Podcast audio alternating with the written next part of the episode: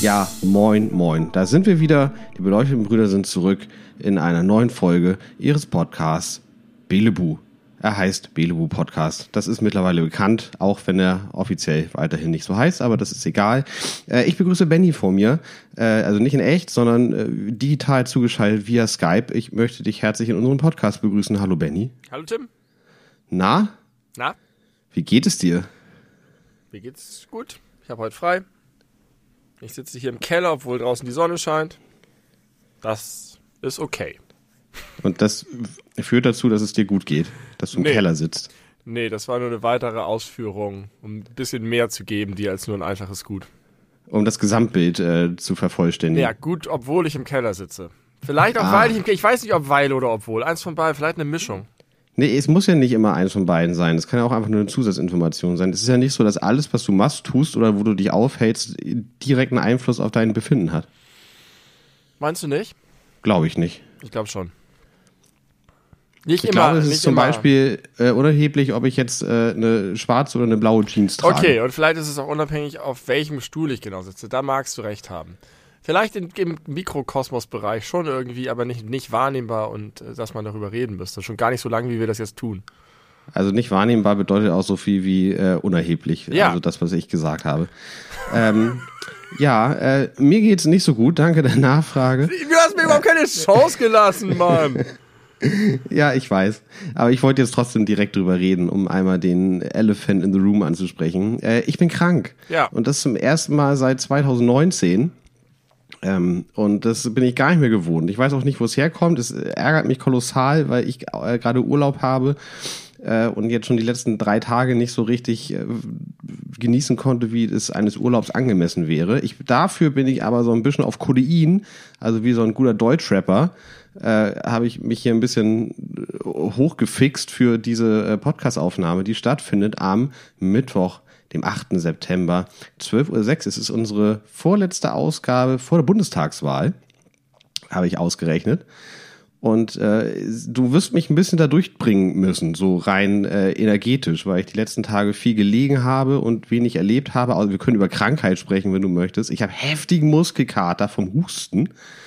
Also immer wenn ich jetzt äh, husten muss, tut mir mein ganzer Brustkorbbereich weh, aber halt nicht nur die Lunge selber, die tut auch weh, aber äh, das, äh, die, die Muskulatur drumherum. Kennst du das? Kannst du mir erstmal den Zusammenhang mit den Deutschrappern erklären? Von- Mit den Deutschrappern, die hauen sich doch immer Lean rein, dieses, ähm, wie heißt das, Hustensaft. Und wenn man das halt heftig überdosiert, dann äh, durch das Codein da drin, was ein sogenanntes Antitussivum ist, also ein Medikament, was Hustenreiz unterdrückt, das äh, ballert, wenn du das recht äh, hoch genug dosierst. Und das ist halt frei verkäuflich. Und das ist so ein Trend gewesen oder immer noch, dass Deutschrapper in ihren Insta-Stories sich äh, mit äh, Hustensaft abschießen und dann lustige Insta-Stories machen. Ist das nicht ein bisschen zu uncool für Deutschrapper, mit was Legalem sich wegzuballern? Dadurch, dass der Rausch echt hart doll sein soll, vielleicht nicht. Also Sammy Deluxe erinnere ich noch, wie der damals bei Viva sich auf dem Sofa einen Joint gedreht hat. Das war ein echter Deutschrapper. Ja, Nicht einer, der sich auf Insta Hustensaft reindonnert. das ist die heutige Generation. Was sollen wir machen? Ja, da kann man nur an der Seitenlinie sitzen und den Kopf schütteln. Ja, mehr, mehr bleibt einem nicht übrig. So, jetzt, ja, den Zusammenhang zwischen deinem Urlaub und deiner Krankheit habe ich tatsächlich noch gar nicht hergestellt und dich da gar nicht ausreichend für bemitleidet. Ich habe dich nur bemitleidet für die Krankheit an sich. Aber ich habe mich heute zum ersten Mal in meinem ganzen Leben im Urlaub für zwei Tage krank gemeldet, damit ich wenigstens die zwei Urlaubstage zurückkriege. Aha! Das weiß ich Geil, immer gar ne? nicht, ob man das kann und ob das geht und ob man das machen soll und ob das irgendwie kompliziert ist. Gar nicht. Es ist ganz, es ist sogar noch unkomplizierter als normal. Gut. Dann Ja. mache ich das jetzt immer in meinem Urlaub. Ich melde mich zwei Tage krank und habe dann zwei Urlaubstage mehr. Ich weiß nicht, ob das irgendwann auffallen würde, aber es ist eine, keine schlechte Idee. Ja. Und äh, du hast so viele Sachen gesagt. Du hast Kontext geschaffen, du hast die Bundestagswahl erwähnt, du hast deine Krankheit erwähnt und Muskelkater. Ob ich das kenne, dass man vom Husten Muskelkater hat. Nee, ich kenne das, dass man aus von Dingen Muskelkater hat, wo man das gar nicht erwartet. Also vielleicht auch tatsächlich mit Krankheit, aber vom Husten, wo denn? In der, Im Brustkorb? Ja, genau, in der sogenannten Atemhilfsmuskulatur. die Wow. Interkostalmuskulatur heißt das. Dann hast du heftig gehustet. Ich habe heftig gehustet, ja. Auch nachts bist du davon aufgewacht? Äh, in der ersten Nacht ja, aber danach hatte ich Codein und äh, den Lebensretter Nummer eins Vic Medi-Night. Das ist ein Placebo, oder? Nein. Nee? Ah nee, das ist heftig. Vic Midinat Das ist ist heftig, heftig. ne? Aber was ist Ja. das Placebo? Vic Vaporub. Der Vic Vaporub hat aber zwei schöne, äh, drei schöne positive Sachen an sich. Erstens riecht das ganz gut. Ja, also ich mag, ich mag den Geruch einfach Heft, gern. Heftig Menthol. Äh, passend dazu, es wird auch so ein bisschen warm so an den Stellen, wo man es eingerieben hat. Das sind die, also beides Platz eins, dann Platz zwei. Äh, man wird im Idealfall, wenn man verpartnert ist, äh, dann schön an Brust und Hals und Rücken gestreichelt mit dieser äh, schön riechenden Salbe. Und Das äh, meine ich mit Placebo-Effekt. ja, weiß nicht, ob menschliche Zuwendung ein Placebo-Effekt ist. Glaube ich ehrlich gesagt nicht. Da können wir uns übrigens mal länger drüber unterhalten. Da habe ich viel Erfahrung drin gesammelt in meiner Zeit als, äh, als Gesundheits- und Krankenpfleger. Bin ich mal gespannt, was du dazu sagst. Aber das dritte, und das ist ein ungeschriebenes Gesetz, wenn man mit Vic Vaporub eingeschmiert wurde, von wem auch immer, muss die einschmierende Person hinterher sagen, und jetzt schlaf dich gesund, kleine Ballerina, und dir einen Kuss auf die Stirn geben. Das könnte jetzt Placebo-Effekt sein. aber, erinnerst du die Werbung aus den 90ern? Ja, ich wusste nicht, dass die Ballerina sagen.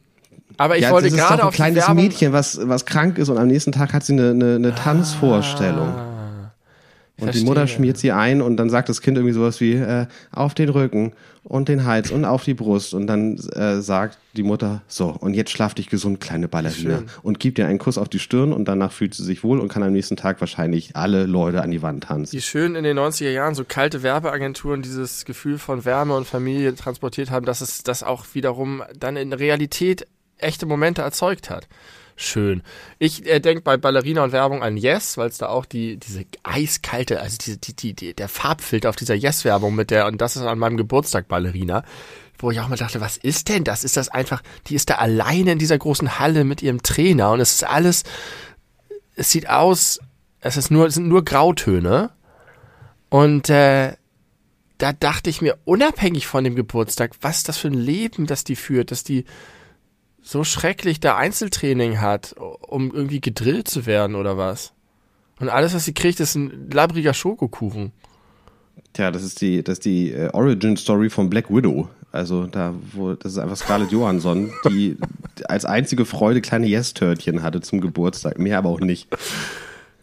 Okay, warte mal. Weil, ach so, ich wollte nämlich eigentlich die Vic Vaporub Werbung. Da glaube ich, gab es, vielleicht weiß ich, ob es Vaporub war, da gab es irgendwann mal sowas, wo sie das in der Werbung offensiv aufgegriffen haben und gesagt haben, ja, scheiß drauf, wenn es medizinisch nicht wirkt, es wirkt. Also, darum geht's. Zuneigung, Wärme und man braucht den liebenden Menschen, der einen damit einschmiert. Irgendwie so gab's, glaube ich, mal was. Das fand ich ganz äh, souverän. Das kenne ich nicht, aber das würde doch in, inhaltlich mehr, also außer das, äh, außer die menschliche Nähe, äh, zu Meditonsin passen. Meditonsin ist doch so ein Placebo-Ding. So, Ja, das so ist Homöopathie einfach, oder nicht? Ja, ja, und Homöopathie ist Placebo. Ja, Ja. richtig. Aber trotzdem sagen viele Menschen, dass es irgendwie helfen würde. Ich hatte das auch immer, weil ich das immer von meiner Mutter bekommen habe und dachte immer, Ja. das ist echte Medizin und ganz viele andere Leute sagen das auch immer und ich habe das dann immer Schmeckt genommen. auch ein bisschen so. Und ja, das ist, die tun so, als wäre das Medizin und das ist halt einfach Homöopathie. Aber Ja. gut, jetzt kaufe ich das nicht mehr. Die kriegen keinen Cent mehr von mir.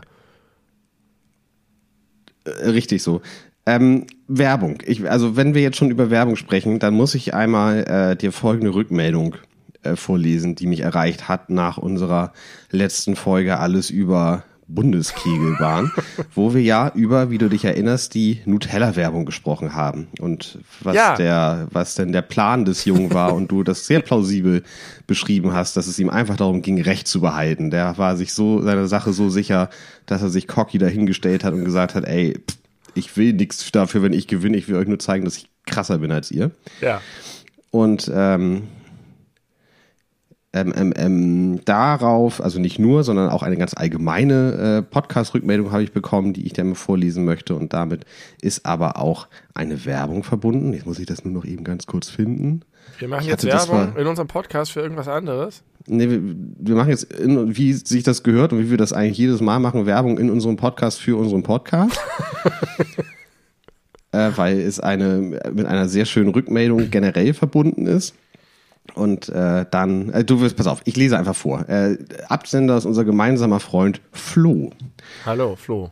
Hallo, liebe, äh, liebe Willkommensgrüße bei uns im Podcast. Er schreibt, wieso um alles in der Welt habe ich euren Podcast nicht schon früher entdeckt, beziehungsweise letztes Jahr nicht auf dich gehört? Ich habe ihm nämlich letztes Jahr diesen Podcast empfohlen und er hat es einfach so abgenickt und mittlerweile ist er heißer Fan. Deine Story mit dem Fahrrad und der Bahn, mega.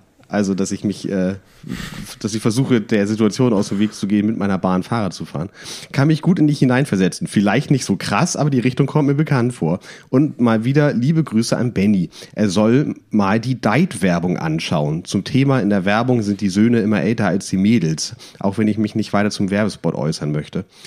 Ähm, ich gehe davon aus, du kennst die Deit-Werbung nicht? Nein, aber Deit löst krasse Flashbacks aus in mir. Irgendwas war mit Deit. Das ist ein richtig schlechter Name für ein Produkt zum einen. Und das ist so eine Billiglimonade, oder? Ja, genau. Ja. Genau. Äh, ich kannte die Werbung, auf die er anspielt, nicht, aber ich habe sie äh, gegoogelt. Sie ist ein bisschen unspektakulär. Äh, diese, da sieht man eine Familie, beziehungsweise ein, man sieht einen Badesee, wo eine schöne junge Frau im Bikini knapp bekleidet auftaucht und ein Mann äh, fängt an oder pfeift ihr so hinterher. Und dann ist da ein, äh, ein älteres Mädchen, was sagt sowas wie Papa, äh, so kannst du doch irgendwie nicht mit Mama umgehen. Und dann sagt er sowas wie, aber ich finde eure Mutter halt so hübsch. Und dann kommt noch ein jüngerer Sohn und dann freut sich die ganze Familie. also was, total beknackt. Was würde denn Catcalling wohl dazu sagen? Ja, Catcalling innerhalb der Ehe. Friedrich, Friedrich Merz würde es erlauben.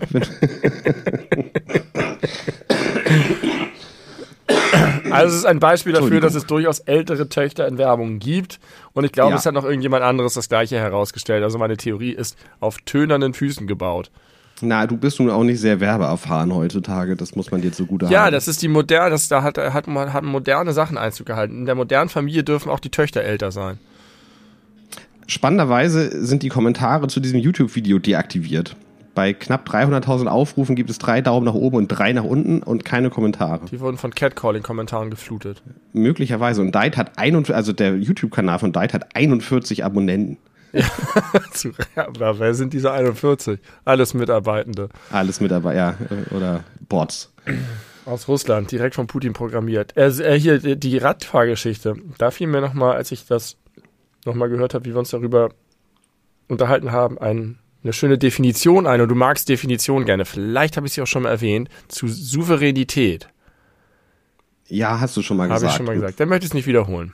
Da wiederholt es trotzdem. Das ist ich wollte nämlich eigentlich jetzt dich bitten, einmal dir vorzustellen, was du glaubst, was Souveränität ist. Das hast du bereits getan. Das möchte ich jetzt nicht nochmal tun. Aber die jetzt, soll ich jetzt nochmal die Definition wiederholen? Ja, sag noch einmal die Definition. Souveränität ist, den Ausnahmezustand zu beherrschen. Ja, genau. Und äh, das kam mir in den Sinn, weil es sich bei dir so anhörte, als wärst du darauf erpicht, den Ausnahmezustand zu vermeiden. Richtig, absolut. Aber die, der, die Kunst ist, wenn man dann gezwungen wird, in den Ausnahmezustand sich reinzubegeben, dann äh, auch äh, beherrscht äh, in der Situation sich zu verhalten. Und das ja. kann ich. Und ich habe darüber deswegen nachgedacht, weil ich nicht den Eindruck habe, dass du nicht souverän bist obwohl du, ich weiß nicht, ob du den Ausnahmezustand beherrschst, aber auf jeden Fall ist er dir, du, du bist nicht der Fisch im Teich in diesen Situationen. Du fühlst dich darin nicht pudelwohl. Und so, deswegen ja. habe ich gedacht, äh, dich würde ich als souverän eher deshalb beschreiben, weil du extrem gut weißt, was du kannst und was nicht und sehr gut weißt, was gut für dich ist und irgendwie nicht, dadurch gar nicht in dieses Schwimmen kommst. Weil du, was du immer sagst, du weißt halt, du findest es doof, deswegen verhinderst du das. Und ja. das ist für mich auch eine Form von Souveränität, die nicht in diese Definition passt. Ich, äh, ich bin außerhalb der definitorischen Grenzen des Wortes Souveränität. Ist Ja. das da- das Learning aus dieser? Ja, zumindest dieser Definition. Vielleicht ist auch einfach die Die- Definition flawed und wir brauchen eine neue. Ja, ja naja. Nee, finde ich, finde ich okay. Ich, ich bin gern Sonderfall. Ein Damit kann ich Sonderfall. gut leben.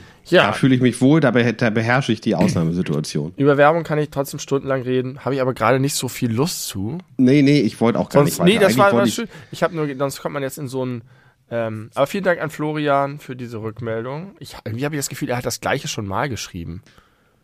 Bild, Wieso hast du mich nicht früher auf den, darauf aufmerksam Ja, sowas ähnliches hat er auch schon mal geschrieben. Aber ich wollte es trotzdem einmal auch im Podcast verlesen, weil ich habe es bisher immer nur privat gesagt und ich fand das so schön, dass ihn das nicht loslässt, wie, wie begeistert er von unserem Podcast ist. Und übrigens hast du festgestellt oder mitbekommen, dass wir wirklich äh, endlich mal Tanten empfohlen wurden, erfolgreich. Das ist ja der Knaller der, der Folge. Tatsächlich. Wir haben es Der, geschafft. der Knaller der Folge. Wir haben eine erfolgreiche Tantenempfehlung äh, durchgekriegt und das bedeutet jetzt, dass kein anderer mehr eine Entschuldigung hat, das nicht zu tun. Richtig. Denn es funktioniert offensichtlich. Also, genau, wir sind Dada und. Tante haben abgeliefert und jetzt müssen alle anderen nachziehen. Ja. Müssen. Ja.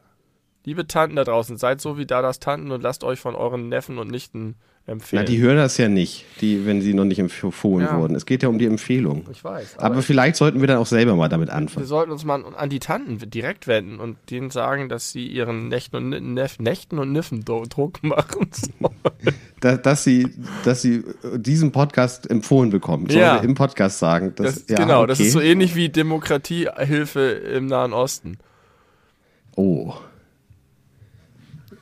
Ja, please elaborate. Kann ich nicht so gut. Oh, ich muss versuchen, das Lachen einzustellen. Oder wie David Lynch auf diese Frage sagte, no. Als er Oh. einmal eine These gestellt hat und die Frage kam, please elaborate, und er einfach mit no antwortet. No. Fand ich sehr schön. Ähm, ich habe gerade sehr viele Videos über David Lynch auf YouTube gesehen zuletzt. Benny, möchtest du, möchtest du eine, eine neue Erkenntnis über König der Löwen hören? Den Oder- Löwenkönig. Den Löwenkönig? Oder möchtest du, äh, dass, dass ich dich noch etwas besser kennenlerne, als ich sowieso schon, und alle Hörer und Hörerinnen natürlich auch, oder äh, mich besser kennenlernen? Nämlich so Erkenntnisse, die ich erst im Alter von 35 hatte, äh, die man eigentlich schon sein ganzes Leben lang hätte haben können. Du, ich oder Löwenkönig? Ja, genau. Löwenkönig. Löwenkönig. Äh, wenn dir ein bisschen bewusst ist, wie so äh, die Gemeinschaften von Löwen und Löwinnen funktioniert, dann müsste einem klar ins Auge fallen, dass Nala und Simba Geschwister sind, aller Wahrscheinlichkeit nach. Denn außer Scar gibt es da keinen anderen Mann als Mufasa und sie ist offensichtlich nicht Scars Tochter. Und es ist so, dass bei den Löwen der Pascha, daher kommt ja das Wort, alle Löwinnen deckt. Das heißt, sie sind mindestens Halbgeschwister. Aber wie machen die das denn mit Inzucht insgesamt? Ja, ziehen sie durch, will man sagen. Aber vielleicht ist es auch so, dass die Kinder danach sich in alle Winde verteilen und überall neue Kolonien gründen. Das kann sein, aber das ändert ja trotzdem nichts daran, dass, dass das Love Interest von Simba seine äh, Halbschwester ist. Wie findest du das? Mit Sicherheit die Halbschwester. Also die Wahrscheinlichkeit, dass es die Halbschwester ist, ist sehr groß. Ja. Mm, ist okay. Mit, also wenn die das in echt auch so machen, dann kann ich auch im Film damit leben. Findest du, man hätte das irgendwie äh, thematisieren sollen im Film? denn Löwen würden das ja auch nicht thematisieren, wenn das für die normal ist. Also in der immanenten Löwenlogik Genau. ist das völlig nachvollziehbar. Allerdings sind sie ja anthropomorphisiert, deswegen, aber nicht so sehr. Es gibt ja Mhm. Filme, in der sie dann Klamotten tragen, Fahrrad fahren und ein Postbote sind. Und aufrecht laufen. Das Einzige, was sie menschliches können, ist Sprechen. Äh, sprechen und ihrer, die Folgen ihrer Handlungen und absehen. Intrigen spinnen und so und Fallen stellen und also Fallen stellen können vielleicht auch echte Löwen.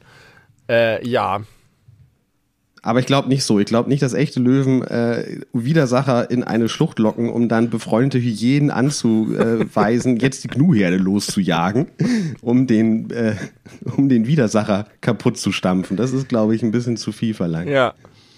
Ja. Smarter Löwe.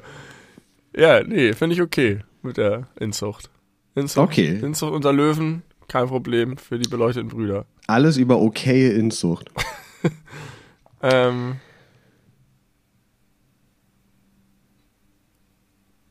Ja. ich überlege auch gerade, ob ich das gleiche Spiel wie, spiele wie du, dass ich drei Sachen. Äh, Musst du ja nicht. nee, will ich auch nicht. Bietet sich gerade nicht an. Ich verstehe meine ganzen Aufzeichnungen nicht. Mach mal weiter mit den, der Sache über dich. Mit der Sache über mich. Ähm, also, ich hatte zwei, zwei Erkenntnisse, wo ich mir denke, oh Gott, oh Gott, das ist aber spät.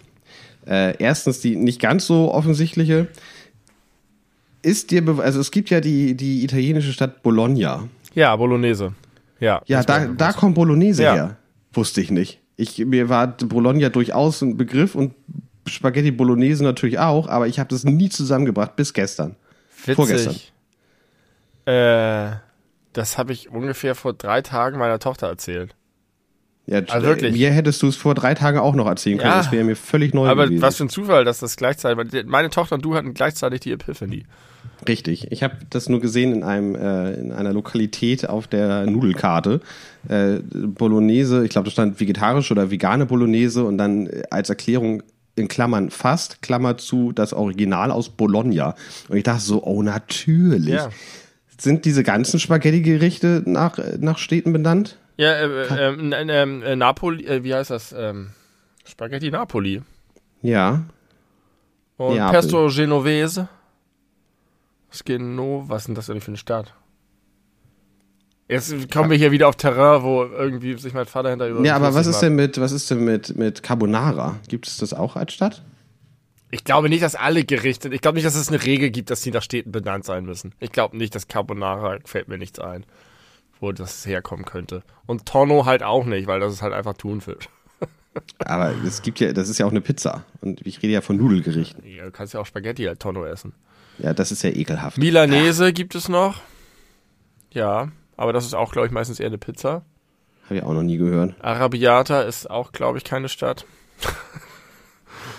Wer weiß, vielleicht ja doch. Äh, ihr Tanten da draußen, ihr wisst sowas, sagt uns Bescheid. Äh, okay, und das zweite ist, und das, das, das fand ich krass, ehrlich gesagt, dass ich das, dass mir das noch nie aufgefallen ist, weil das eigentlich auch so offensichtlich ist. Der Fußballschlachtruf zieht dem Bayern die Lederhosen aus. Ja, Ist ja sehr bekannt, ja? ja. Wusstest du, dass das die Melodie von Yellow Submarine Ja. ist? Wusste ich nicht. Das weiß ich seit vier Wochen oder so. Das ist mir nie aufgefallen. Niemals. Und ich habe das so oft gehört. Und natürlich kenne ich auch Yellow Submarine sehr gut. Lederhosen Aber aus. Das Lederhosen ist mir aus. nie aufgefallen.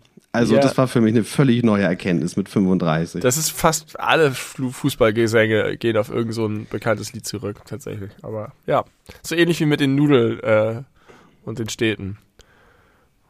Deswegen habe ich das zufälligerweise auch zusammen äh, Gruppiert, hast du sehr gut gruppiert. Habe ich gut, gut ja, geklustert. ja, das war mir völlig neu. Yellow Submarine zieht den Beinen die Lederhosen aus. Ja, wie schreibst du eine 4? Wie ich eine 4 schreibe, Ja. äh, ich fange oben an, äh, schräg nach links unten, gerade nach rechts, setze ab und mache dann den Strich. Und machst du die, machst du, schließt du sie oder lässt du sie offen? Natürlich lasse ich sie offen, sonst Ja. würde ich ja nicht absetzen. Ja, du könntest auch absetzen und sie danach schließen. Ja, nein, auf gar keinen Fall schließen. Ja, richtig, bin ich auch der Meinung. Aber warum? Warum sind geschlossene Vieren so scheiße? Weil man das vielleicht, wenn man schnell und undeutlich schreibt, vielleicht als A oder sowas fehlinterpretieren könnte. Oder wenn man sehr schlecht schreibt als O oder irgendwas anderes auf jeden Fall, dass die Verwechslungsgefahr größer ist. Auf jeden Fall sind geschlossene Vieren krass viel schlechter als offene Vieren. Und trotzdem sind sie die absolut dominante Spezies in dieser Gruppe. Hä? Nein. Guck auf deine, äh, guck auf deine Computertastatur. Ja, Mach- ja, richtig. Mach mal die Google-Suche. Jetzt, ich Such denke jetzt an Handschrift. Nee, Handschrift nicht Handschrift, gedruckte Schrift. In Ja. gedruckter Schrift ist die 4 geschlossen.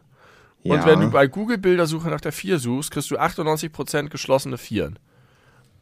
Und was ist das Ja. für eine Scheiß? Warum äh, gibt es nicht eine Einigung auf die offene? Was ist der Vorteil der geschlossenen 4? Naja, ich glaube nicht, dass man da über Vorteil und Nachteil nachdenken muss. Wichtig ist ja, dass man die richtigen Zahlen erkennt. Und wenn es sich durchgesetzt hat, dass es gedruckt oder auf der Tastatur oder so geschlossen gut funktioniert, muss man es ja nicht ändern. Und ich kenne kaum Menschen, die das handschriftlich machen. Glaube ich. Es gibt es, aber es ist sehr selten. Man kann das halt beim Handschriftlichen in einem Rutsch machen, wenn du von unten anfängst. Zap, zap, zap. Dann machst du so ein geiles Blitzgeflecht. Ähm, aber mich wurmt das, dass die geschlossene 4 so prominent ist. Also, ich habe jetzt gerade mal beides aufgeschrieben. Also, die geschlossene 4 sieht super scheiße aus. Ja. Und die offene sieht hervorragend ja. aus. all, all hail to the offene 4. Aber ich finde trotzdem irgendwie in gedruckter Form, allein deshalb, weil ich da noch nie drüber gestolpert bin, scheint das äh, nicht so schlimm zu sein. Gibt nee. es denn gedruckt nur geschlossene 4? Ja, das frage ich mich auch, ob man darüber stolpern würde, wenn man eine offene 4 gedruckt hätte. Ja. Ob man das als komisch empfinden würde. Wahrscheinlich ja. schon. Ich könnte es mir auch vorstellen. Aber wie blöd überhaupt, dass es so viele verschiedene. Naja, das fand ich komisch, dass es so eindeutig bei handschriftlich so und bei gedruckt so ist, kam mir irgendwie blöd vor. Mag ich nicht. Inkonsistent. Ist inkonsistent, aber ich finde es trotzdem gut, dass äh, du mich darauf hinweist, weil ich werde jetzt mal in Zukunft darauf achten, auch ob ich Menschen kenne, die handschriftlich die vier zumachen. Ja. Ich hoffe nicht. Ich hoffe nicht. Äh, Benny, eine Sache, die ich nicht über dich weiß äh, und die mich wirklich sehr interessiert, als du noch ein Kind warst und in die Schule gegangen bist und äh, noch in einem Alter warst, wo du dich jetzt nicht selber irgendwie beim Kiosk um Frühstück oder so gekümmert hast, was haben deine Eltern dir zu essen in die Schule mitgegeben? Oh. Ich war, war da sehr besonders. Meine Oma wollte, glaube ich, mehrfach das Jugendamt anrufen weil sie sich Sorgen um uns gemacht haben, dass wir kein Frühstück bekommen, weil alte Menschen wissen ja, dass Frühstück die wichtigste Mahlzeit am Tag ist und äh, wissen, dass man sowieso die ganze Zeit essen muss, damit man nicht äh, im Nach in der Nachkriegszeit äh, verhungert. Und ähm, wir haben Frühstück immer abgelehnt, mein Bruder und ich. Wir haben zu, Frühstück zu Hause oder alles, auch alles. überall, komplett. Ich habe lange Jahre lang war meine erste Mahlzeit nach der Schule um 14 Uhr. Du hast nie in der Schule oder jahrelang in der Schule äh, nichts gegessen? Naja, mein, ähm, meine Eltern haben alles versucht, sag ich mal. Die haben halt uns morgens was angeboten, die haben uns Sachen mit in die Schule gegeben. Mein Vater ist irgendwann, regel, das hat tatsächlich geholfen, mein Vater ist irgendwann jeden Tag vor der Schule äh, zum Bäcker gefahren und hat uns Brötchen geholt. Geile Brötchen, so, so Mondzöpfe, so kleine so ähnlich wie Laugenzöpfe als Brötchen nur mit Mohn drauf und hat die, uns die geschmiert und die haben wir dann auch gegessen. Aber irgendwie war das eigentlich nicht nötig. Und äh, dann später bin ich auch, da haben wir schon geredet über Frau Krause und ihren Kiosk am Alzertal. Da war ich dann auch, haben mir die fetten Fleischsalatbrötchen reingezogen, wo Fett Butter drunter geschmiert war und dann Nutella-Brötchen natürlich auch. Äh, aber nee, ich mochte das immer nicht so gern. Ich fand das immer ganz gut, wenn das Mittagessen die erste Mahlzeit des Tages war. Und wenn du sagst, äh, es wurde euch was angeboten, also es wurde auch was mitgegeben, was wurde denn mitgegeben, bevor die geniale Idee mit den Mondzöpfen kam? Eigentlich immer geschmierte Brote. Toastbrot oder richtiges Brot. Ich weiß, dass in der Grundschule hatte immer mein Freund Axel, hatte häufig Eibrote mit und ich auch. Und äh, dann war es immer so, dass immer, wenn einer die Eibrote mit hatte, hat er sie mit dem anderen geteilt. Das war unser Deal. Immer der, der Eibrote mit hatte, hat mit dem anderen geteilt. Bah, wie ekelhaft. Und Boah. ja, die haben krass gerochen. Das fanden die ja. anderen auch immer alle doof, aber wir waren die Eibrot-Buddies. das war unser Ding. Er hatte noch so ein Gewürz drauf. Kennst du das Aromat? Das ist irgend so ein ganz fieses Maggi-Scheißzeug. Ein ganz nee. intensiver Geschmacksverstärker-Kram. Das war da immer drauf, fand ich richtig geil damals. Haben meine Eltern nie gekauft. Äh, ich habe das mal irgendwann Jahre später im Supermarkt gefunden und gekauft und das ist krasses Teufelszeug. Weil ähm, es eklig ist oder weil es nicht eklig genug ist, um es wirklich eklig zu finden? Es ist so übertrieben, so eine harte, krasse Superwürze einfach. Einfach so Maggi irgendwie. Ja, okay. Und äh, an was anderes kann ich mich nicht erinnern als Brote. Ich glaube, es waren immer geschmierte Brote. Mhm, okay. Mit Philadelphia, Kräuter Philadelphia, mit Leberwurst, mit Käse, mit Salami, Quark ich finde das total spannend, wie unterschiedlich das ist. Bei meiner Mutter hatte das auch immer, die hat noch von ihrer äh, Nachkriegsgeneration Elternschaft äh, eingetrichtert bekommen, Frühstück ist super wichtig und es muss regelmäßig äh, gegessen werden und so. Und ich habe mich ja früher immer schon Konvention versucht zu verweigern. Äh, ich musste aber trotzdem jeden Morgen, bevor ich zur Schule ging, musste ich frühstücken. Also es war keine Option zu sagen, nee, ich esse nichts. Also ich musste, weiß ich nicht, dann wurde irgendwie äh, ein Kompromiss gefunden, mindestens ein Toastbrot. Dann habe ich irgendwie ein Toastbrot mir reingedrückt und dann war es das. Aber hattest du auch einfach keinen Appetit? Äh, nee, es ist bis heute eigentlich anders. Ich frühstücke mittlerweile, bevor ich zur Arbeit gehe, einfach aus Vernunftsgründen, weil ich halt dann teilweise bis 13 Uhr oder so keine Zeit habe, was zu essen. Und dann ist das irgendwann einfach zu lang. Ähm, aber ich habe davor jahrelang niemals gefrühstückt. Ich habe über viele Jahre, außer vielleicht mal am Wochenende in Begleitung oder so, habe ich sonst nie gefrühstückt. Ähm, und fand das auch nicht so schlimm. Äh, und meine Mutter hat mir aber trotzdem jeden Tag einen Apfel mitgegeben. Ich hatte jeden Tag einen frischen Apfel, den ich mitnehmen musste, wo ich von fünf die Woche vielleicht einen gegessen habe. Drei, zwei habe ich verschenkt, einen habe ich weggeschmissen und einen habe ich wochenlang vergessen.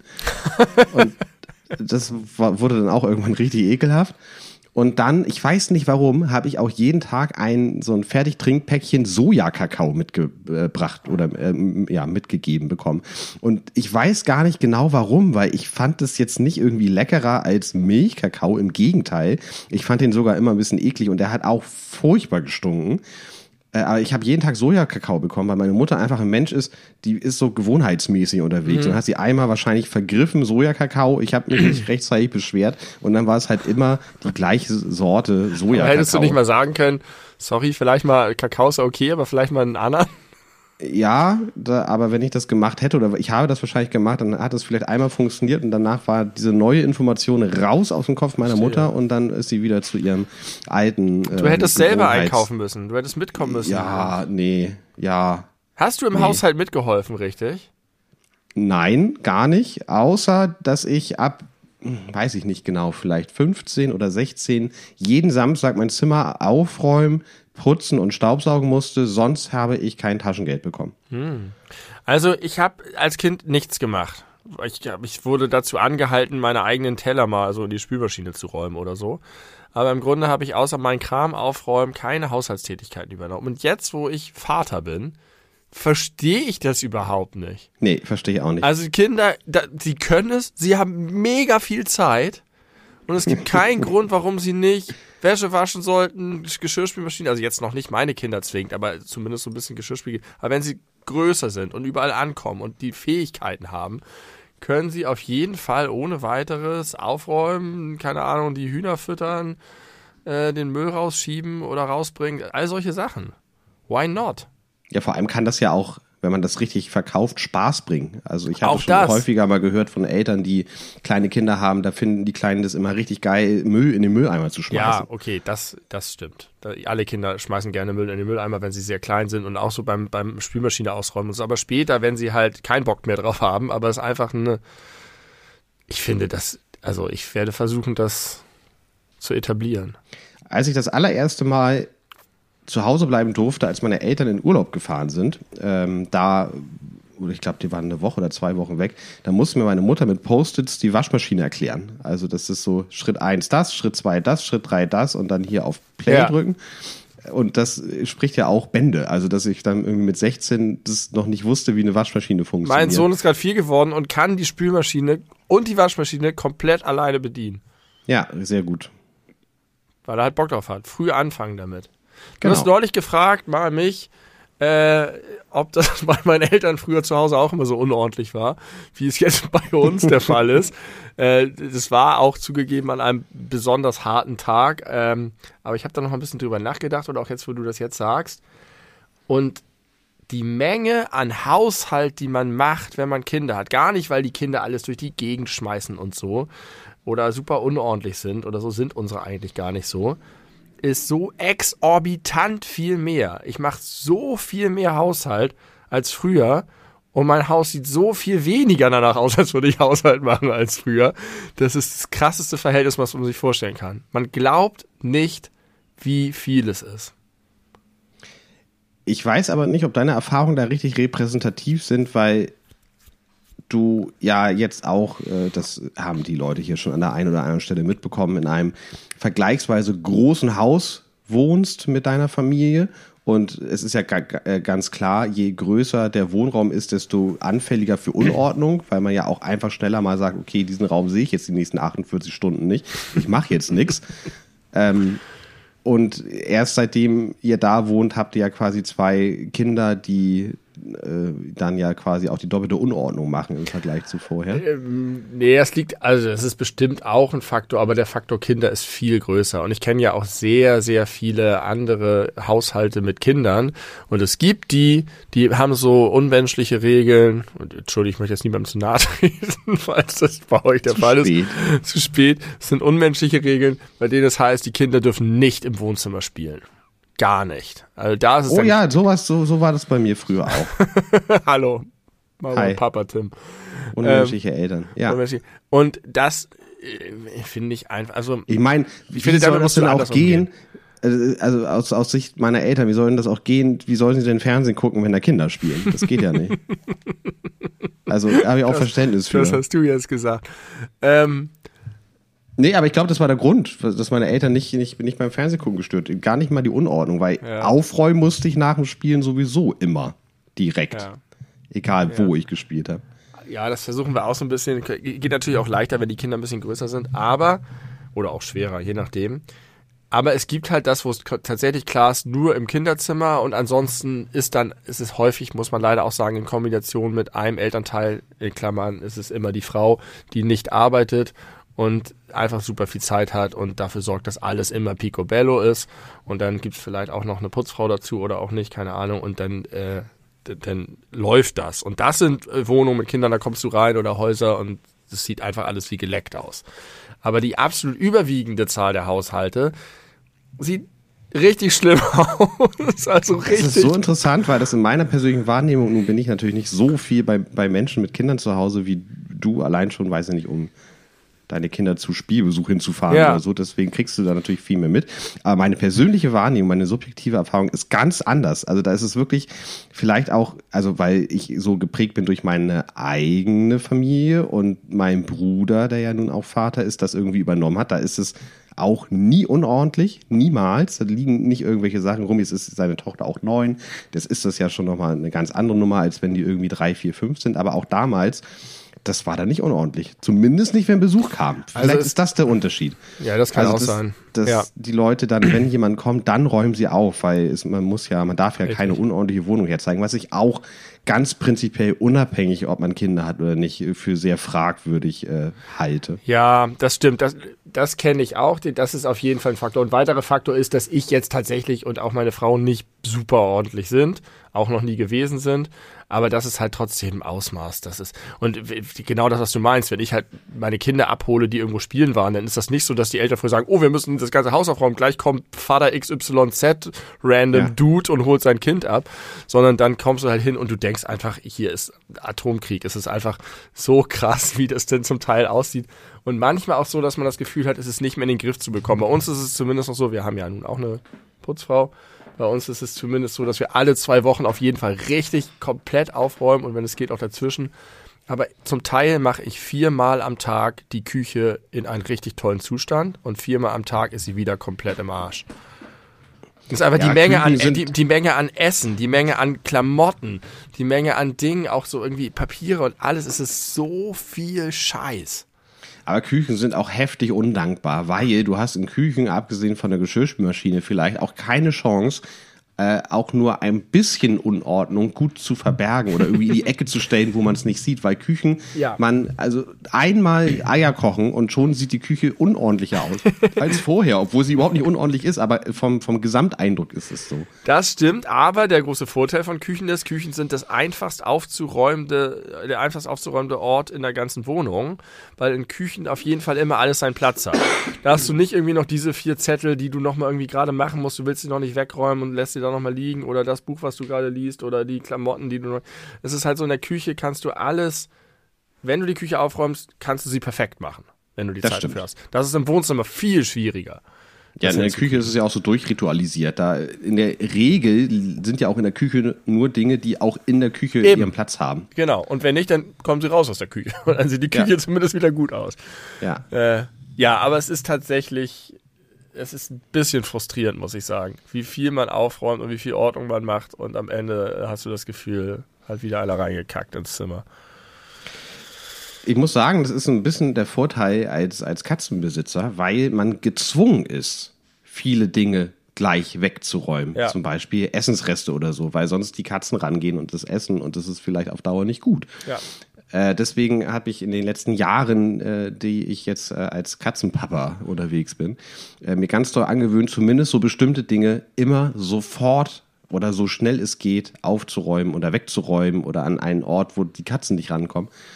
Und das hilft, äh, um ein, ein, einen gewissen Standard zu Ja, halten. bei euch ist sowieso, also ich komme ja auch nur dann, bin ja auch nur dann, wenn ich zu Besuch komme, aber bei euch ist es eigentlich immer super aufgeräumt. Das aber habe ich auch den Eindruck daran liegt, dass ihr nicht so viel Scheiß habt. Ihr habt einfach nicht so viele Dinge, die, die potenziell rumliegen könnten. So, sondern es ist alles ein bisschen, ja, wünsche ich mir Ja. manchmal auch. Ja, stimmt. So viele äh, rumliege Sachen gibt es in dieser Wohnung nicht. Außer so Dinge, Tja. weiß ich nicht, so, so, so ein Tablet oder ein Buch oder so, was ja auch nicht stört, wenn es mal im Wohnzimmer liegt. Überhaupt nicht. Das macht das ja fast lebendiger dann. Wenn, Ja. wenn das nicht rumliegen würde, dann wäre es ja eher so Ikea-Katalogmäßig. Ach, die Ikea-Kataloge sind ja super lebendig. Die geben sich ja Mühe, da ein Tablet hinzulegen, damit genau dieser Eindruck nicht Ja. entsteht. Und nicht nur in den Katalogen, ja auch vor Ort mit diesen Plastik-Tablets und Ja. äh, Das so finde ich richtig geil. Ja. Es ist noch was äh, Großartiges passiert. Ich habe auch mit 35 die erste Steuererklärung meines Lebens gemacht, Wie kann das sein? indem man vorher keine macht. Aber wie Verstehe kann die das Frage nicht. Na, man muss ja nicht. sein? Doch? Ich, nein, nein, nein. Du musst nur, wenn du selbstständig bist oder wenn du schon mal eine gemacht hast. Aber wie zahlst du dann deine, also wie wird dann kontrolliert, ob du nicht zu wenig oder zu viel Steuern gezahlt hast, wenn du einfach normal Gar erwerbstätig bist? Gar nicht. Aber es gibt. Es kann doch sein, dass es Rückforderungen gibt. Der Staat muss doch wissen, ob er vielleicht, ob du vielleicht zu wenig Steuern gezahlt hast. Weiß er nicht. Was ist denn das für eine Regel? Das ist so wie so, nein, jeder muss sich an Recht und Gesetz halten. Es sei denn, Er hat noch nie damit er hat angefangen. noch nie damit angefangen und er trägt am Sonntagmorgen eine rote Mütze. Merkwürdig. Also ich, ich kenne das auch, dass wenn man anfängt, dass man dann immer eine machen muss. Aber ich dachte, in dem Moment, wo du sozialversicherungspflichtig beschäftigt bist, musst du eine Steuererklärung machen. Ich habe davon ehrlich gesagt inhaltlich keine Ahnung. Ich kann mir vorstellen, dass so eine Lohnsteuerabrechnung, dass die dann halt nicht nur an dich selber, sondern auch ans Finan Finanzamt geschickt wird oder so, wo dann sowas überprüft werden würde. Äh, zumindest, ob man was nachzahlen muss, aber vielleicht auch nicht. Also es ist so, man kann ja vier Jahre rückwirkend machen, ne? Und ich habe angefangen mit 2020, also das aktuellste, was möglich ist. Und hatte so, ich glaube, 1700 Euro, die ich kriege. Ja. Das fand ich gut. Dann habe ich äh, 2019 gemacht, hatte ich glaube ich 1300, die ich kriege. Fand ich auch gut. Dann habe ich 2018 gemacht und dann hat er mir am Ende gesagt, oh, wenn du das abschickst, musst du wahrscheinlich 340 Euro nachzahlen. Dann habe ich das natürlich nie abgeschickt und jetzt belasse ich das an- bei den beiden Jahren. Das ist ja, du pickst dir die Rosinen raus, mein Freund. So ist es. Ich weiß nicht, ist das jetzt unklug, das in der Öffentlichkeit zu verraten? Nein, das glaube ich nicht. Hoffentlich ist keine der Tanten Flo- Finanzbeamtin. Florian verpetzt uns. Bitte nicht verpetzen. Mom Moment mal. Aber warum ist es denn eigentlich immer so, wenn es gibt immer diese Fristen? In der Corona-Zeit wurden die jetzt ein bisschen netter gefasst. Aber sonst genau. war es immer so, wenn du bis Mai deine Steuererklärung nicht abgegeben hast, dann wird was veranschlagt und dann sagt das Finanzamt halt, okay, du musst so und so viel zahlen. Wieso kann sich denn das vier Jahre rückwirkend machen? Wie, wieso gibt es die Gleichzeitig... Wow! Wieso gibt, Entschuldigung. gibt es die Gleichzeitigkeit von Fristen und du kannst es vier Jahre rückwirkend machen? Wozu dann die Frist? Äh, gute Frage. Ich glaube, es ist so, wenn du quasi ausgerechnet wirst, weil du es nicht abgegeben hast und dann aber ein, Jahr später es rückwirkend nochmal neu, also nochmal abschickst, dass es dann nochmal neu berechnet werden würde. Ah, das kann sein, dass verändert? sozusagen erstmal machen sie pauschal, dann ziehen sie meinetwegen 500 Euro ein, weil sie glauben, dass das so hinkommen könnte. Und wenn du den dann aber später nachweist, nee, nee, nee, so war es wirklich, dann kriegst du das. Das kann sein. Ja, ich habe meine äh, Steuererklärung auch vor kurzem gemacht und ich kriege immer, jedes Jahr kriege ich voll viel wieder, immer zwischen 500 und 2000 Euro. Wow, krass. Ich dachte, ich bin jetzt irgendwie außergewöhnlich viel, was wegen meiner horrenden Studiengebühren, die ich bezahle, aber. Nee, es hängt äh, zum einen davon ab, was du absetzen kannst, aber vor allen Dingen ist es, glaube ich, dann, wenn du äh, die, die Gehaltsstufen wechselst. Also wenn du innerhalb eines Jahres plötzlich mehr verdienst, dann wird das immer so aufs ganze Jahr angerechnet, die Steuern, die du zahlst, aber am Ende des Jahres hast du halt auch nur sechs Monate statt zwölf Monate auf dem Level gearbeitet und deswegen kriegst du was wieder. Aber frag, ist das alles zu kompliziert und ich habe davon wenig Ahnung und ich bin immer richtig froh, wenn das erledigt ist. Steuererklärung ist echt kein sexy Thema in keiner Nein, Hinsicht. aber ich äh, hat ja auch einen Grund, warum ich das so lange nicht gemacht habe, aber ich kann an dieser Stelle Werbung machen, ohne dafür was zu bekommen. Taxfix ist mega cool. Ich das benutze Wundertax, ist auch cool. Beide geben uns kein Geld dafür, dass wir das hier im Podcast sagen. Wundertax. Merkt sich Taxfix auch immer, was du im letzten Jahr angegeben hast und überträgt das, damit du nicht wieder deine Steuernummer raussuchen musst und die ID und den ganzen anderen Scheiß. Also zumindest, wenn du das direkt nacheinander machst, ja. Ob das nächstes Jahr noch ist, kann ich dir nächstes Jahr erst sagen. Ja, bin ich gespannt. Ich freue mich schon auf Folge 120 vom Brüder-Podcast, in dem du das berichten wirst. Welche Folge ist es eigentlich heute? Äh, 68 oder so? 65, 64, ich habe keine Ahnung. Ich habe ja noch mal über Deo nachgedacht, ne? Die Bewegung oder das äh, Geruchsmittel? Die Bewegung. Ja. Geruchsmittel ist schön. Ähm, das ist ein Antitranspirant. Das, ja, Antitranspirant. Und ich habe, wir machen es eh nicht, weil es ist, ist dumm, aber ich habe gedacht, es wäre einfach richtig geil, das auf YouTube aufzuziehen, so eine Art Bericht zu machen darüber, wie wir Deo umsetzen, wie wir diese Bewegung angehen, wie wir die Verträge machen und so weiter, ohne das wirklich zu tun. Also das nur, nur als in einem, in einem Video nachzustellen, wie wir diese verschiedenen Schritte gehen. Und dann das Ganze als Videokunstprojekt zu machen. Äh, mit Befragungen von Leuten und dann gehen wir, besuchen wir irgendjemanden und erkundigen wir uns beim Finanzfachmann und machen alles, was man dazu machen müsste, ohne es tatsächlich zu machen. Das fände ich mega gut. Das wäre witzig, aber ich glaube, das ist ein, äh, eine Idee aus der Kategorie zu aufwendig für den Gag. Richtig. Na, für den Gag weiß ich nicht, aber zu aufwendig, um es überhaupt zu machen. Ich glaube, es wäre eine sehr, sehr gute Videoreihe. Aber da wir sie eh nicht machen, kann ich das jetzt nur als Randnotiz in diesem Podcast einmal raushauen aus meinem Gehirn, dass ich das attraktiv fand. Wir könnten ein, ein, äh, ein, ein zweites Podcast-Projekt parallel starten, was wir so aufziehen wie Cui Bono.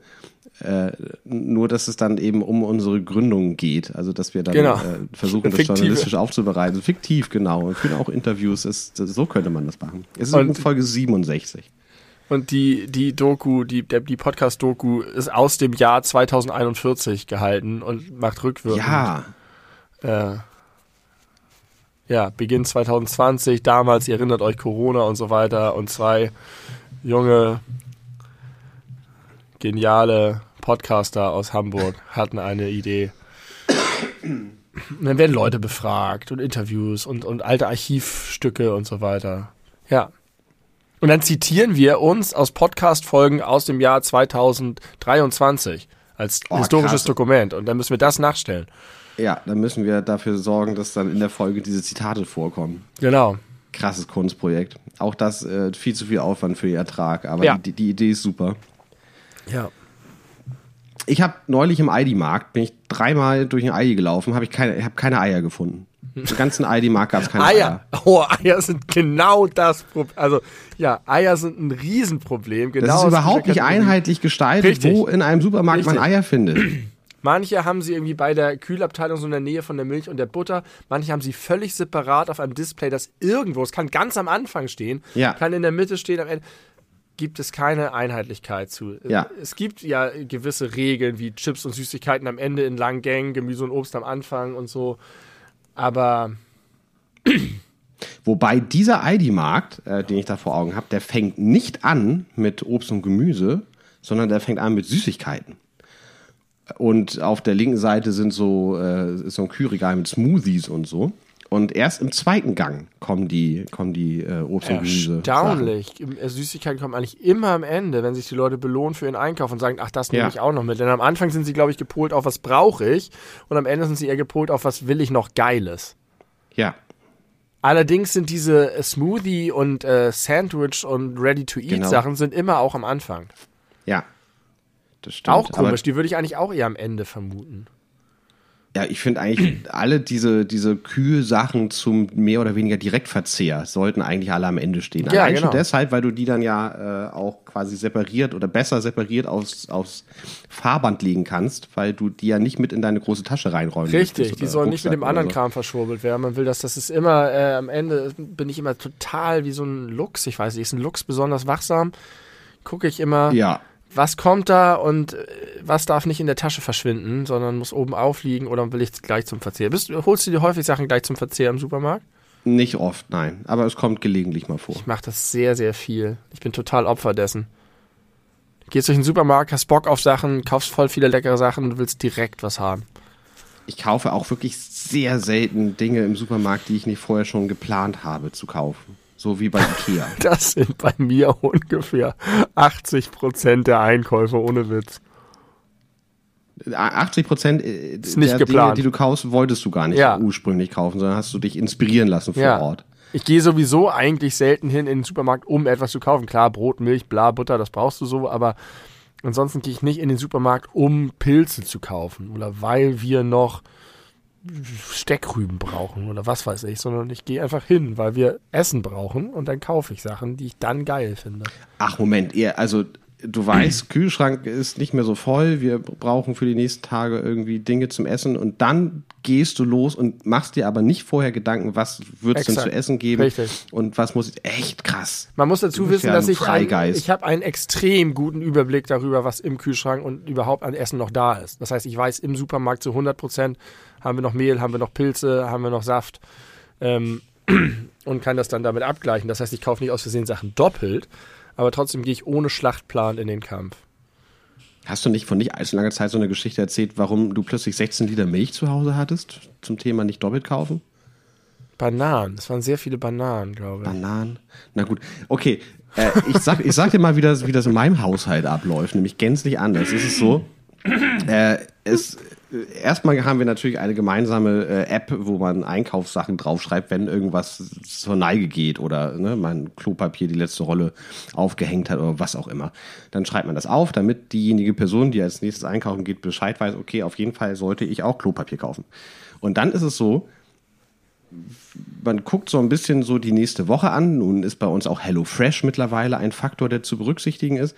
Äh, aber dann wissen wir, okay, wir haben irgendwie so drei Abende oder zwei oder vier, wo man sich was zu essen kochen muss.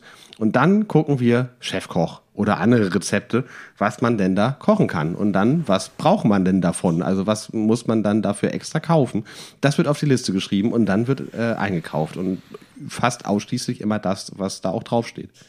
Aber dann ist ja das Einkaufen äh, ein reines Abarbeiten eines vorher passierten Überlegungsprozesses. Korrekt. Also- Einkaufen ist ja auch eine der allerschrecklichsten Dinge, die es gibt im Alltag. Einkaufen ist bei euch nur Ausführung eines Plans. Bei Ja, mir ist exakt. Einkaufen der Plan. Deswegen ist Einkaufen für mich so interaktiv, so besonders. Ich treffe Entscheidungen, ich, ich nehme Sachen auf, ich äh, mache spontan Dinge, ich kriege Ideen und laufe nochmal zurück. Ich, Einkaufen ist extrem aktiv, da passiert in meinem Gehirn ganz viel. Gar nicht stumpf. Aber dann verstehe ich nicht, warum du so ein Fan von der Deo-Bewegung bist, weil dann hast du doch, da profitierst du doch total davon, viel rumzusuchen und dann auch äh, auf dem Weg dahin andere Dinge zu sehen, an die du vielleicht vorher nicht gedacht hast und dich inspirieren zu lassen. Zunächst mal finde ich es geil, dass du mich als Fan der Deo-Bewegung beschreibst. Als ob ich einer von vielen bin und nichts mit der Gründung und Erschaffung dieser Idee zu tun hätte. Ähm, nee, weil es schon nervt. Ich gehe ja den Supermarkt einigermaßen systematisch durch. Aber ich brauche halt schon manche Dinge, wirklich. Und das weiß ich. Oder die möchte ich dann haben. Und dann will ich sie, sie aber auch finden. Wenn, wenn ich äh, dreiviertel durch bin und denke, ach, ich brauche noch Zitronensaft, dann will ich dann nicht nochmal zusätzlich zu meiner bisherigen Tour nochmal überall lang eiern. Ja, okay. Mhm. Verstehe. Ähm, ja, ich will, ich will so einen super Supermarkt haben. Vielleicht sollten wir das nicht mit den YouTube-Videos machen, sondern einfach das wirklich machen. Ich bin bereit dafür. Bereit für Deo. Bereit für Deo. Was war es nochmal? Derbe effektiv organisiert? Deutlich, effektiver. Deutlich effektiver organisiert. Organisiert. Äh, äh, Getränkeautomaten fällt mir da noch ein bisschen ein beim, also nee, Getränkeautomaten ist falsch, da denkt man an Pfandautomaten. Am, am Bahnhof gibt es diese wo du dir Snacks kaufen kannst oder Ja. eine Mezzomix. Und da gibt es ein neues Modell. Kennst du das schon? Benutzt du die überhaupt manchmal? Ich benutze die nicht, deswegen kenne ich auch kein neues Modell. Ist es dir noch nie passiert, dass du was gekauft hast und das steckte, ist drin stecken geblieben? Oder noch besser, was heißt Ja noch klar, besser? früher, ganz oft. Ja, und äh, ist es ja auch schon passiert, dass, dass da Ah, noch was ich glaub, stecken ich- geblieben ist und du Ich weiß, mit du einem. Einwurf zwei Sachen bekommen hast? Das ist mir bestimmt auch mal passiert. Oh, das ja. ist so das Beste. Und das ist so spannend immer, wenn die kommen und was dann passiert und wie dieses kleine Rädchen sich dreht. Und jetzt gibt es die Neuentwicklung in diesem Bereich, zumindest bei den Getränkeautomaten. Da gibt es nämlich einen kleinen beweglichen Roboterarm. Roboterarm. Ja. Der ist so geil. Denn man wirft sein Geld rein und ich habe das erst gar nicht gesehen. Und ich dachte, ich dachte mir nämlich in dem Moment schon, scheiße, das ist immer so doof bei den Dingern, die fallen aus so großer Höhe runter und dann plumpsen die unten hart auf und wenn man es aufmacht, sprotzelt der ganze Scheiß raus. Und äh, ich habe mich noch geärgert, weil ich mir nämlich eine Mezzomix gekauft habe und es gab auch eine Mezzomix, die weiter unten war. Und ich habe mich richtig geärgert, dass ich die Mezzomix weiter oben genommen habe, weil die Fallhöhe höher gewesen wäre. Doch dann kam der Roboarm von der Seite, fuhr genau auf die richtige Höhe, nahm das Ding in sich auf und fuhr dann zu so einem kleinen Fenster. Und dann war das, da war ich schon völlig begeistert davon. Und dann neigt sich das so ein bisschen leicht und eine Klappe öffnet sich und es wird einem so wie aus so einem äh, äh, Sektkübel präsentiert. So richtig, nicht so, bäh, hier unten ist irgendwo in so einem dunklen Loch, wo alle schon reingepisst haben, ist irgendwo deine aufgeschlagene Mezzomix, sondern hier, lieber Kunde, wir präsentieren dir ein feines, gekühltes Getränk, äh, lab dich daran. Das fand ich geil. Terminator wird immer realer. Solange mir der Danke. Terminator frisch gekühlte Mezzomix serviert und mich nicht durch meinen Milchkarton durchsäbelt, ist mir das geil. Denn das ist die Alternative. Ich glaube, die gibt es aber schon ein paar Jahre. Also ich weiß, dass zumindest äh, im UKE genau so ein Ding schon seit einigen Jahren in der, in der Haupthalle steht. Ja, ich bin ein bisschen detached, seit ich hier mein Familienleben auf dem Land führe. Ich bin auch am Jungfernstieg vorbeigefahren, habe zum ersten Mal die neue silberne Decke an der U-Bahn-Haltestelle gesehen. Kennst du die schon? Nee. Boah, sieht das geil aus. Der ist futuristisch. Und äh, überhaupt die, die ganze Innenstadt und so, dann bin ich da, wenn ich da durchgefahren bin, habe ich gedacht, Mann, war ich hier lange nicht mehr am Hauptbahnhof und so, wo man früher selbstverständlich jeden zweiten Tag seinen Alltag bestritten hat. Und jetzt bin ich wie so ein Tourist in der Großstadt. Ja, Detached. detached from the city. Warum rülpst man so häufig? Man rülpst nicht häufig. Also- Also nicht per se. Ja, Naja, es ist eine, eine relative Frage. Ich finde es überhaupt komisch. Ich, ich, würde denken, Rülpsen ist eine absolute Ausnahmeerscheinung, weil man halt einfach isst und trinkt und schluckt und das ist ein normaler metabolistischer Prozess. Und Rülpsen Nicht ist das doch richtige Wort, aber gut. ist Rülpsen. Ein normaler Stoffwechselprozess? Auch nicht, doch, es ist ein Teil des Stoffwechsels. Was ist der Metabolismus? Der Stoffwechsel. Hey, dann ist es richtig. Würde ich nicht sagen. Ich würde nicht sagen, dass das Kauen und Schlucken zum Stoffwechsel dazu gehört. Das gehört vielleicht zur Nahrungsaufnahme, aber da werden ja noch nicht unbedingt Stoffe verstoffwechselt, beziehungsweise wenn überhaupt in einem Rahmen, der äh, Hallo, zu lassen ist. wenn ich mit meinem Speichel den Scheiß im Mund, also schon beim Zerkauen und beim Versetzen Ja. des Speichel gibt es doch schon Stoffwechselprozesse. Ja, das stimmt. Aber äh, die sind trotzdem zu vernachlässigen im Vergleich zu all den restlichen Stoffwechselprozessen, die dann kommen. Also ich finde es merkwürdig, dass zum Teil meines Metabolismus das Rülpsen offensichtlich dazugehört. Nein! Ich habe meine eigene Notiz falsch gelesen. Da stand nicht, warum rülpst man so häufig, sondern warum rülpst man nicht mehr so häufig. Ich fasse es nicht. Du, Und ich habe mir irgendeine Theorie dazu ausgedacht, was ich gemeint ich- haben das, könnte. Also das, das war jetzt mal entlarvend, mein Freund. Super du entlarvend. Liest irgendwas und weißt nicht mehr Weißt so du, was richtig, das was, damit gemeint ist. Und Das ist wie was- PowerPoint-Karaoke. Das ist Ja, Handy-Notizen-Karaoke. richtig, das PowerPoint du, du musst, ist sehr du gut. musst eine, eine These vertreten. Ich habe mich gefragt, warum habe ich als Kind so krass viel gerülpst und heute fast gar nicht mehr? Ich rülps nicht mehr. Mein Metabolismus ist besser geworden. Ich möchte trotzdem nochmal das Wort Metabolismus da rausschmeißen, vor allem, vor allem, wenn du behauptest, dass der, dass es besser funktioniert, wenn du weniger rülpsen musst. Ich glaube, es hat einfach ganz viel mit den Dingen zu tun, die du zu dir nimmst. Ich rülps, rülps genauso viel wie früher. Ja, weil ich weiß, ich trinke Ja. weniger kohlensäurehaltige Sachen. Wann rülpst Ja. man? Ja, Kohlensäure. Es gibt, man könnte Stunden Videomaterial zusammenschneiden, wo du und ich rülpsen, weil wir Bier getrunken haben. Ja, aber auch nicht mehr so häufig. Kaum noch. Ja, weil wir das lassen mit dem Lautrülpsen im Internet. Das, Also du kannst Hm. mir nicht erzählen, ich habe als Kind auf jeden Fall 400% mindestens mehr gerülpst als jetzt. ich Und zwar nicht nur, weil ich es lustig fand und mit Absicht gemacht habe. Ich kann, ja- kannst du absichtlich rülpsen? So. Ich kann, Kann das. ich nicht. kann 20 Mal hintereinander rülpsen. Musst du nicht. Mache ich jetzt auch nicht. Aber kann ich. Und äh, aber u- unabsichtlich, dass es so aus einem rausbricht, dass man das nicht kontrollieren kann. Das gehörte Naja, früher das zu meinem ich- Alltag dazu. Halt, Moment. Du, es gehörte früher zu deinem Alltag, dass du unkontrolliert heftig rülpsen musstest? Ja. Das ist einfach dieses, du sitzt irgendwo und plötzlich so, boah, kommt da so einer. Okay, nee, das hatte ich als Kind nicht und das habe ich jetzt heute auch immer noch nicht. Also, Ich hatte gehofft, ich bin da einer Sache geworden. auf der Spur. das mag ja sein. Das heißt ja nicht, dass nur weil ich das nicht kenne oder nachvollziehen kann, dass das äh, nicht ein generelles gesellschaftliches Problem ist. Das will ich jetzt nicht, nicht behaupten. Ich möchte, dass es beim nächsten Triell mit verhandelt wird. Das sind Fragen, die ich hören möchte. Ja, Beantwortet haben möchte von den KanzlerkandidatInnen. Bewirb dich doch mal bei der Wahlarena. Armin Laschet kommt noch nächste Woche. Den kannst du, den Armin, kannst du noch mal, be- äh, Armin. warum rülpst man als Kind häufiger? Was ist deine Theorie? Ich möchte wissen, wie gut du theoretisieren kannst. Und ist das bei dir eigentlich auch so? Wo ich gerade das Wort nachvollziehen benutzt habe. Ich habe ein, ein germanistisches Problem und zwar mein ganzes Leben lang schon. Und zwar die, die, die synonyme Verwendung der Worte, äh, ich kann das verstehen und ich kann das nachvollziehen. Oder äh, auf die Spitze getrieben solche Sätze wie, äh, ich kann das nicht nachvollziehen, aber ich verstehe das.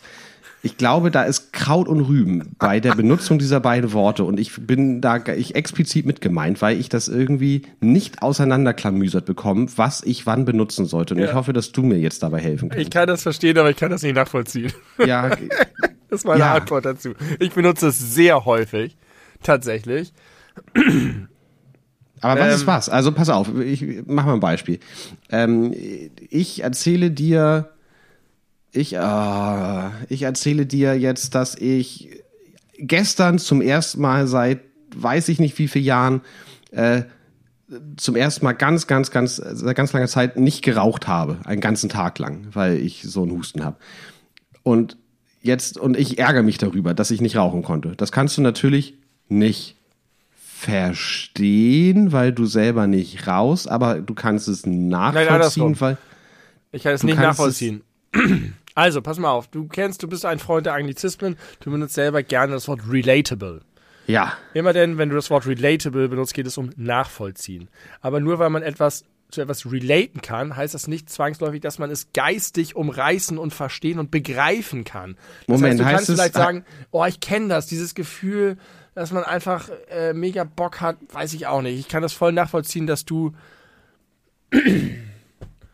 immer dann, wenn jemand in deinem Treppenhaus ist, dass du da nicht rausgehen willst. Das ist mega relatable, das kann ich nachvollziehen.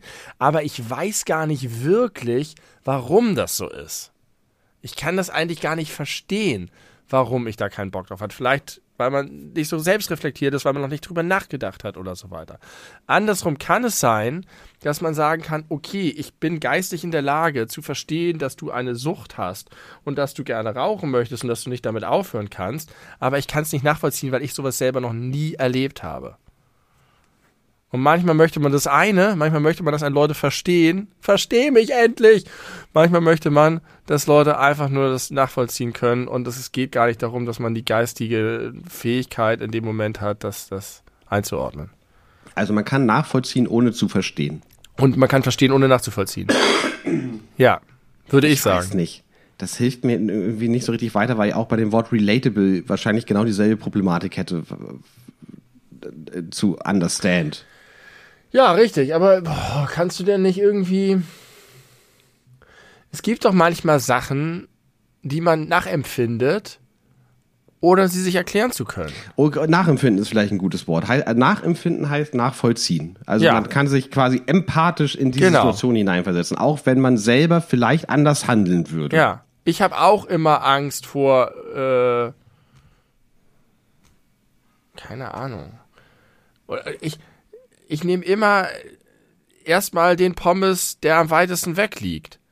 Ich weiß gar nicht warum, aber es geht mir genauso. Ich mache das auch so wie du. Und dann fängt man an zu überlegen vielleicht, warum es eigentlich so ist. Aber erstmal ist es relatable. Aber wenn ich mich empathisch in die Situation anderer Leute reinversetzen kann und dann darüber mir auch die Reaktion auf bestimmte Ja. Dinge erklären kann, dann verstehe ich das Nein. doch auch. Nein, Warum nein. nicht? also äh, es ist erstmal nur so ein, man kennt es von sich selber. Und, und das heißt doch aber noch nicht, dass du es verstehen kannst. Im Sinne von begreifen, dass du den Grund für diese, diese Reaktion oder dieses Verhalten oder diese, dieses soziale Muster hast. Du machst doch ganz viele Sachen unbewusst oder ohne sie zu hinterfragen oder so. Kannst du das nicht nachvollziehen? Ich kann das, ich, ich verstehe es vielleicht verstehen? einfach nicht. Ich, Ich weiß nicht, wie ich es besser erklären kann. Also es ist, äh, für mich ist der Unterschied sehr klar. Gerade weil ich diese Distinktion ganz oft betreibe.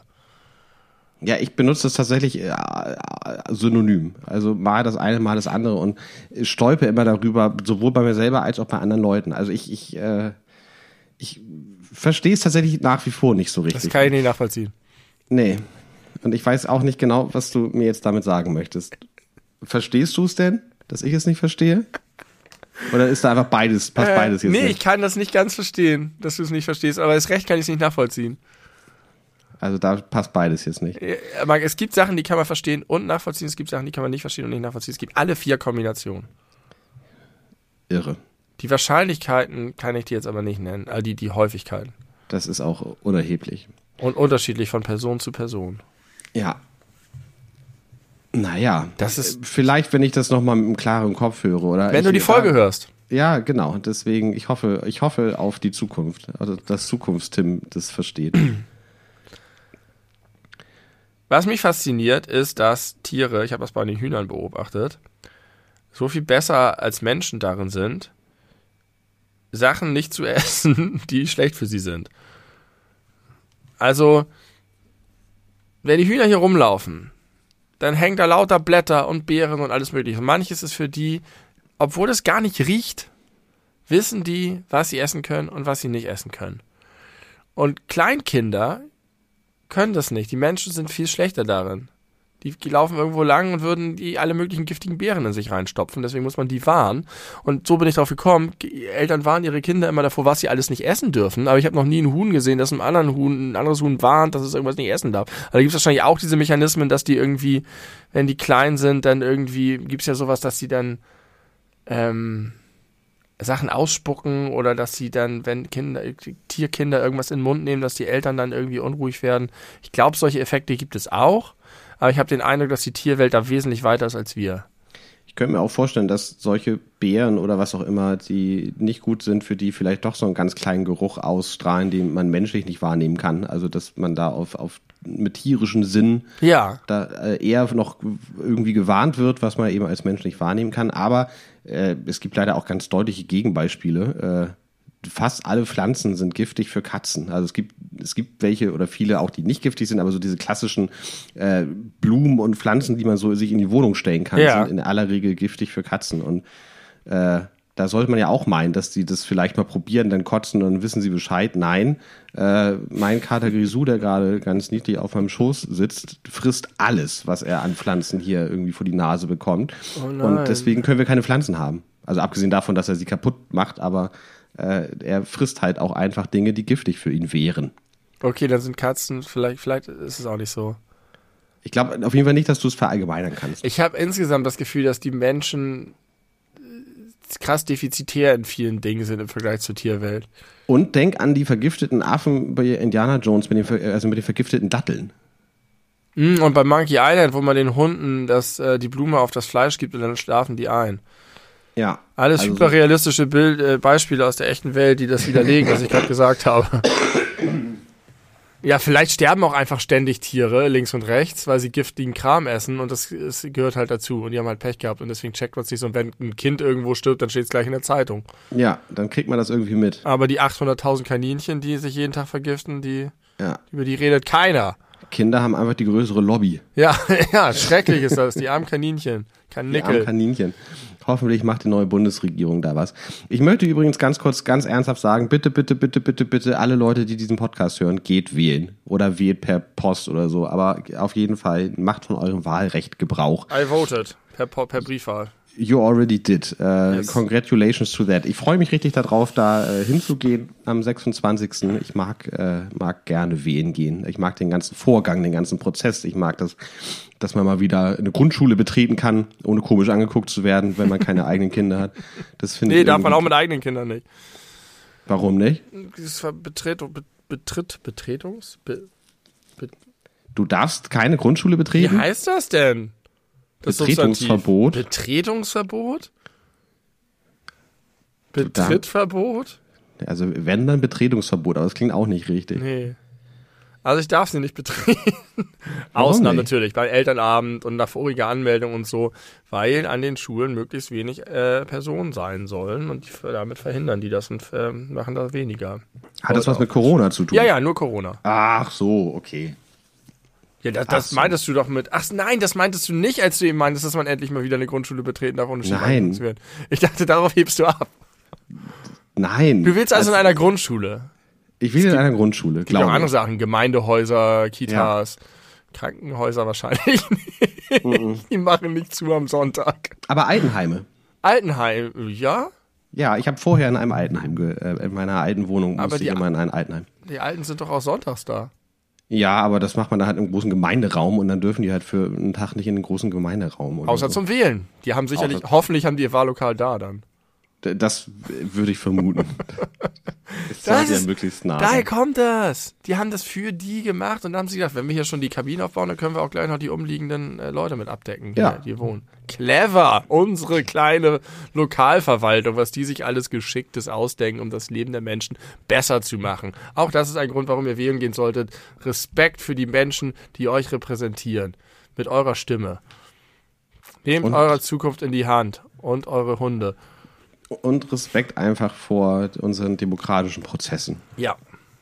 Das äh, sollte man tun. Ich mag das genauso wie du auch sehr gerne, das äh, lokale Wählen. Aber ich habe Kinder und wenig Zeit und sehe es irgendwie nicht ein. Dann ist es einfach, es ist zu bequem und einfach mit der Briefwahl, um es nicht zu machen. Das mit den Und- Kindern verstehe ich in dem Fall gar nicht als Argument. Ja, die, die, kann man, die kann man schon mitnehmen, aber insgesamt man hat einfach so viele Termine und erstmal verabredet. Und man, es ist einfach immer besser, wenn man so flexibel wie möglich ist. Um, und, und sich so wenig feste Termine wie möglich reinzuknallen. Das hilft sehr bei der Tagesgestaltung. Zumindest wenn man sehr spontan ist. Andere Leute profitieren sehr davon, möglichst viel durchzuplanen und Ja, durchzustrukturieren. aber mit Kindern ist ist auch, das auch, also, äh, also sagen wir zumindest keine, keine vermeidbaren zusätzlichen Termine zu haben. Ähm, aber jetzt hat neulich gerade dieser Idiot von der Welt ja den Trump gemacht und die Zweifel an der Briefwahl gesät. Und eines der Argumente war unter anderem auch das, dass das Wählen vor Ort ja ein toller, wichtiger, ritualisierter demokratischer Prozess ist. Und das war immer auch meine Argumentation für das Briefwählen vor, äh, für das Wählen vor Ort. Und seit der das gesagt hat, mag ich das Argument nicht mehr. Hm. Das ist mir das madig gemacht. Ulf Poschert hat ja. Nee, das war nicht Ulf Poschardt. War das nicht Ulf Poschert? Ach, weiß ich nicht. Das ist der Chefredakteur. Das ist ein ganz gewaltiges Schwein. Den folge ich auf Twitter. Das macht auch ein bisschen Spaß. Aber Alter, ist das ein Typ. Na, da, ja, also Der- ich will jetzt nicht über Ulf Poschert reden, das ist schon ein ziemlicher Idiot. Der hat nur Bock an der Provokation. Genau, das ist einfach ein rechter Troll. Der, Ja, äh, ja es ist ein Troll. Der Chefredakteur einer, äh, na gut, immer erfolgloseren äh, Tageszeitung. Aber die linken Trolle dieser Welt haben auch richtig Bock auf den Battle mit ihm. Ja, na die, klar. die lieben sich gegenseitig. Die, ja, ja, die brauchen sich auch. Ja. Das, das, das, äh, die brauchen sich zur gegenseitigen Empörung. Ist so.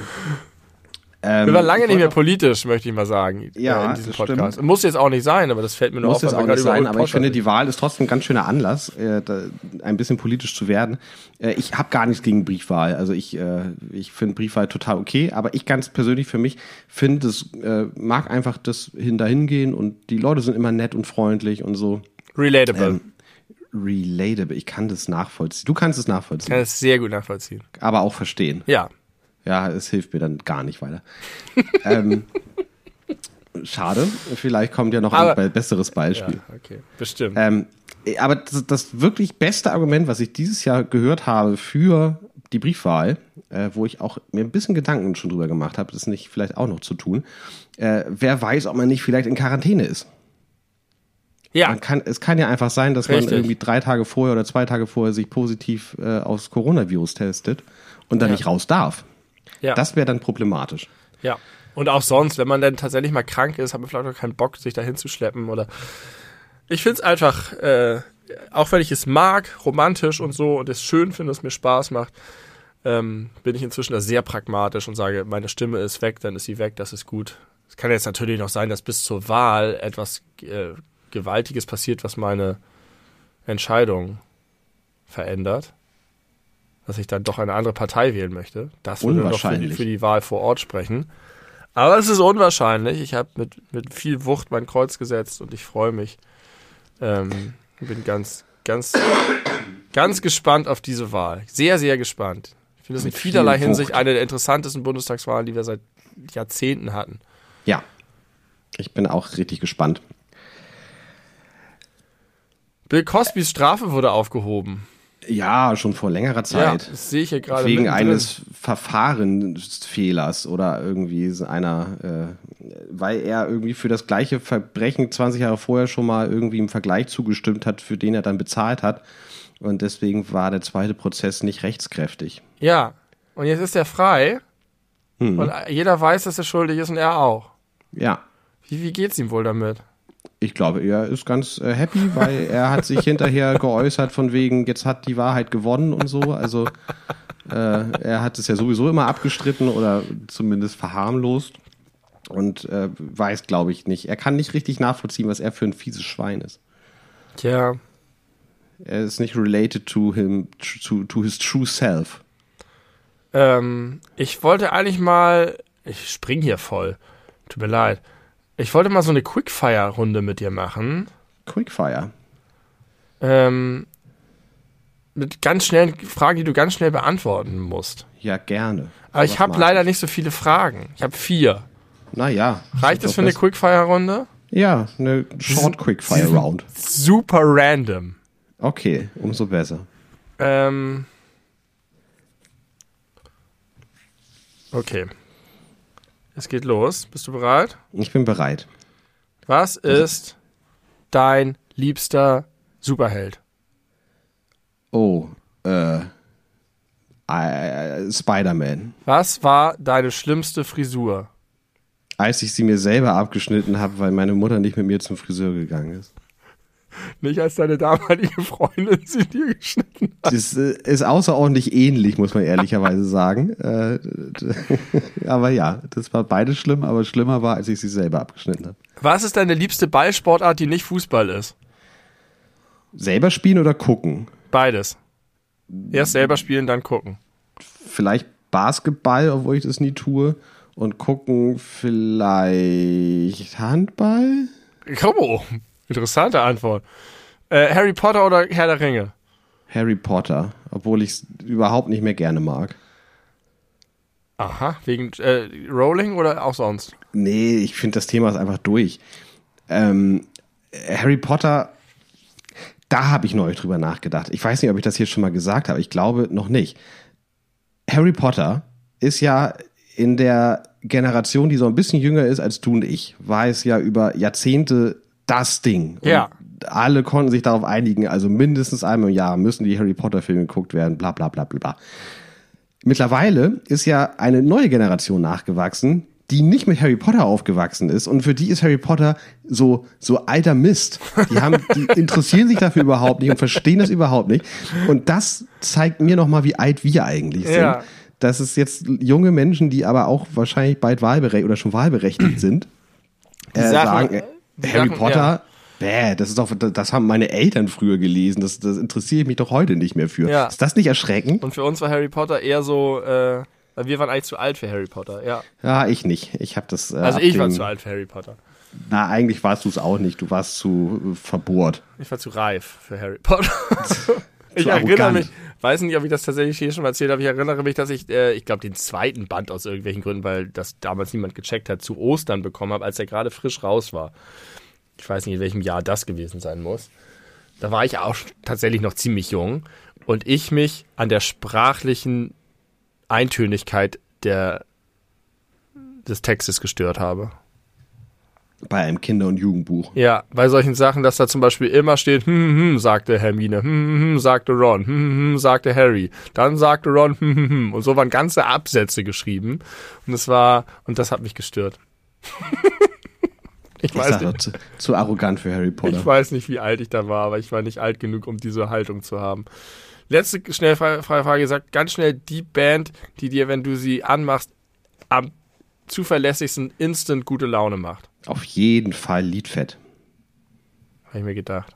Einfach, weil ich das auch am häufigsten äh, genauso benutze, diese Musik. Und das funktioniert tatsächlich, ja? Das funktioniert sehr gut. Das ja. habe ich nämlich, deswegen habe ich das, glaube ich, damals aufgeschrieben, weil ich bemerkt habe, dass es das gibt, dass man unabhängig von seinem Befinden, vielleicht nicht ganz unabhängig von seinem Befinden, ähm, wirklich steuern kann, dass man gute Laune kriegt, obwohl man keine gute Laune hat, indem man bestimmte Musik anmacht. Und es funktioniert dann wirklich.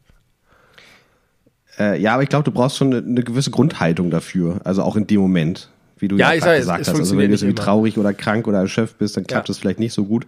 Äh, aber wenn du eher so neutral eingestellt bist, ist es sehr, sehr gut möglich, mit der richtigen Musik für den Moment äh, das in die richtige Richtung zu kippen. Ganz generell würde ich die Frage noch au- ausführender beantworten mit äh, Dinge, die ich mitsingen kann.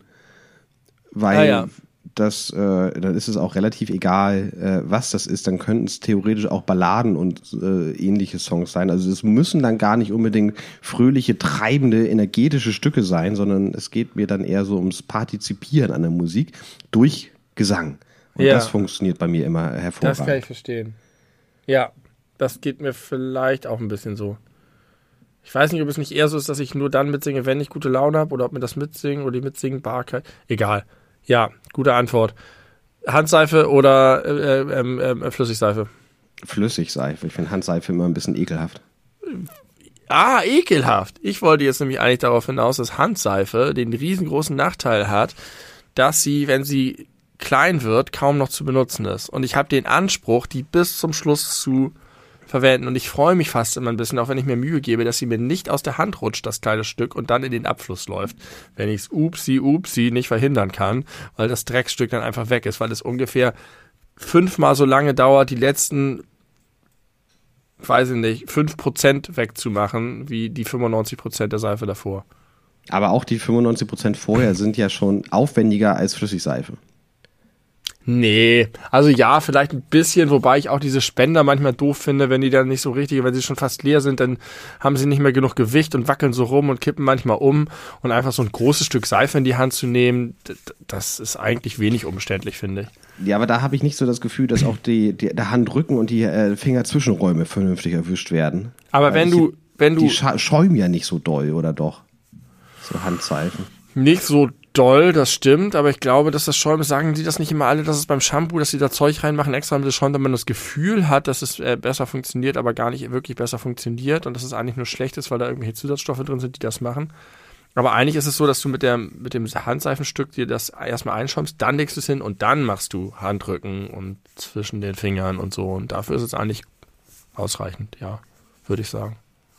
Aber wenn du jetzt zum Beispiel auf einer auf einer WG-Party oder so bist und da waren vor Ja. schon 20 besoffene Leute irgendwie auf der Toilette und dann bist du der Nächste und dann ist da noch dieses halb, also dieses feuchte, halbwarme Stück Seife. Ja, Äh, ist das nicht, also findest du es nicht auch ein bisschen eklig? Doch. Aber eigentlich, wenn man darüber ein bisschen nachdenkt, nicht, denn das ist ja, haben wir schon mal drüber gesprochen bei den Pipi-Händen, glaube ich. Ja. Oder bei Mais in der Spülmaschine, ich weiß nicht genau. Das ist ja Seife, das, das ist ja also, das ist, muss ja super sauber sein. Denn die Leute haben das zuletzt an der Hand gehabt, als bereits die Seife ihren Dreck runtergespült hat. Und dann, also ich weiß nicht, wie man sich an Seife schmutzig machen kann. Ich verstehe, dass es ein bisschen eklig vom Gefühl ist, aber ich würde denken, alles, was da jemals eklig dran war, ist bereits weggewaschen. Du äh, gehst den Nick Miller Way of Life, der bei New Girl gesagt hat, auf die Frage, äh, warum er denn noch nie seine Handtücher gewaschen hat. Äh, I don't wash my, äh, was heißt Handtücher auf Englisch? Towels. I, I don't wash my towels. The towels washes me. That's crazy. ja. Nur, dass natürlich die Handtücher einen nicht tatsächlich selber waschen, sie trocknen einen ab. Aber äh, muss ich, muss ich gerade dran denken.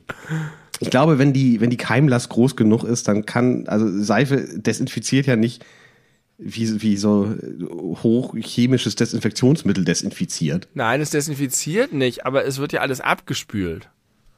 Wenn du unter fließendem Wasser das machst und dann irgendwie mit den, dann ist da, sind doch die Keime schon längst weg. Dafür wäscht man sich ja die Hände. Aber erst danach, wenn du es schon hingelegt hast, machst du die Handrücken und Zwischenräume der Finger. Ja, aber also, du legst sie ja nicht mit dem Handrücken und den Zwischenräumen ab. aber okay, es ist zumindest psychologisch nachvollziehbar, dass das, äh, ähm, dass das ein bisschen unangenehm ist, dass man lieber, aber was machst du beim Spender? Du drückst mit deinen trockenen Händen oben auf den Drücker, mit den alle anderen Piss Ekelranz-Leute vorher auch da drauf gedrückt haben, ohne sich die gewaschen zu haben. Also eigentlich ist dieser Spenderkopf viel schlimmer als das Stück Seife. Ich mach das mit dem Handgelenk. Ja, dann ist halt dein Handgelenk voller Pisse. Nee, aber das wasche ich ja beim äh, Waschen. Ja, das machst du ja beim Seifenstück auch. Also das ist kein Unterschied. Ich glaube, der Unterschied ist, dass das eine Stück ist feucht und mit Feuchtigkeit verbindet man eher so uh, und uh, und haben die angefasst und so als mit so einem Stück Plastik. Aber ich glaube, wenn du die Keimlast untersuchen würdest, wäre auf dem Spender wäre schlimmer als, äh, habe ich doch mal erzählt bei Hagenbecks Tierpark in Corona, oder? Nee, im Wildpark Schwarze Berge, wo da so ein Desinfektionsspender war in der Hochzeit von Corona und alle Leute hingegangen sind und, und da drauf gedrückt haben, aber er war halt leer. Ja, ja, ja. ich glaube, so ist das auch mit dem na, Im Idealfall spenden die ja automatisch, wenn du was drunter hältst. Ja, aber das hast du ja nicht in Privathaushalten, oder? Doch. Du, Unser ja. guter Freund Sebastian hat sowas zu Hause und ich hatte sowas früher auch mal.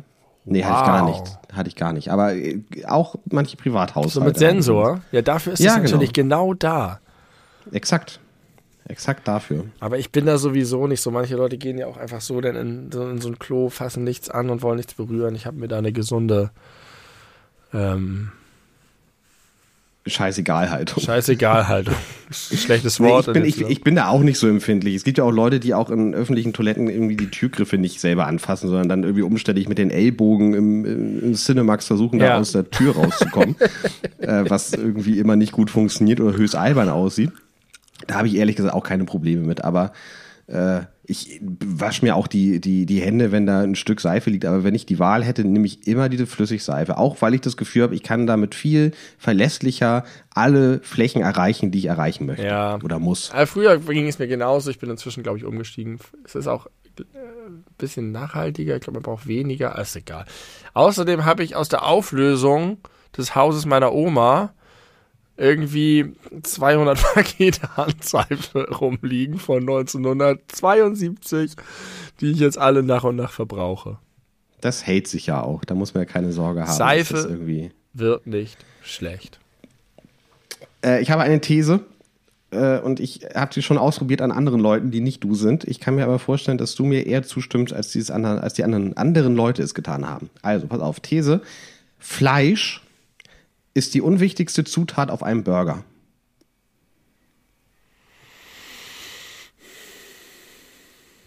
Hm, also wir reden nur von den Grundzutaten, ja, Brötchen, Fleisch, Soßen und irgendwas Salatiges, Tomate oder Salatblatt oder Gurke oder so. Zwiebel, ja. Käse. Käse. Das ist so wie das, was wir beim Hotdog durchgespielt haben. Ne? Was genau. passiert, wenn man die ganzen einzelnen Zutaten wegnimmt? Wenn du das Fleisch wegnimmst, nee, da würde ich dir, glaube ich, tatsächlich nicht zustimmen. Moment, vielleicht noch mal so viel. Äh, also die Tatsache, dass es echtes Fleisch sein muss. Vielleicht ist das Ach etwas so, klarer. ja, das also, auf jeden Fall. Dass es echtes Hackfleisch sein muss. Ja. Sondern, äh, dass du das eins zu eins oder beziehungsweise so ersetzen kannst, dass es dir nicht auffällt, dass es sich nicht um ein, äh, ein Fleischesserprodukt handelt. Das ja, also, also sowohl kannst du es natürlich mit diesen vegetarischen Patties, die genauso schmecken, aber von mir aus auch mit irgendwas anderem, was nicht nach Fleisch schmeckt, aber was die Funktion erfüllt. Also genau, so ein genau, Gemüsebratling genau. oder meinetwegen auch ein Rösti genau. oder irgendwas. Ja, auf je, da bin ich voll bei dir.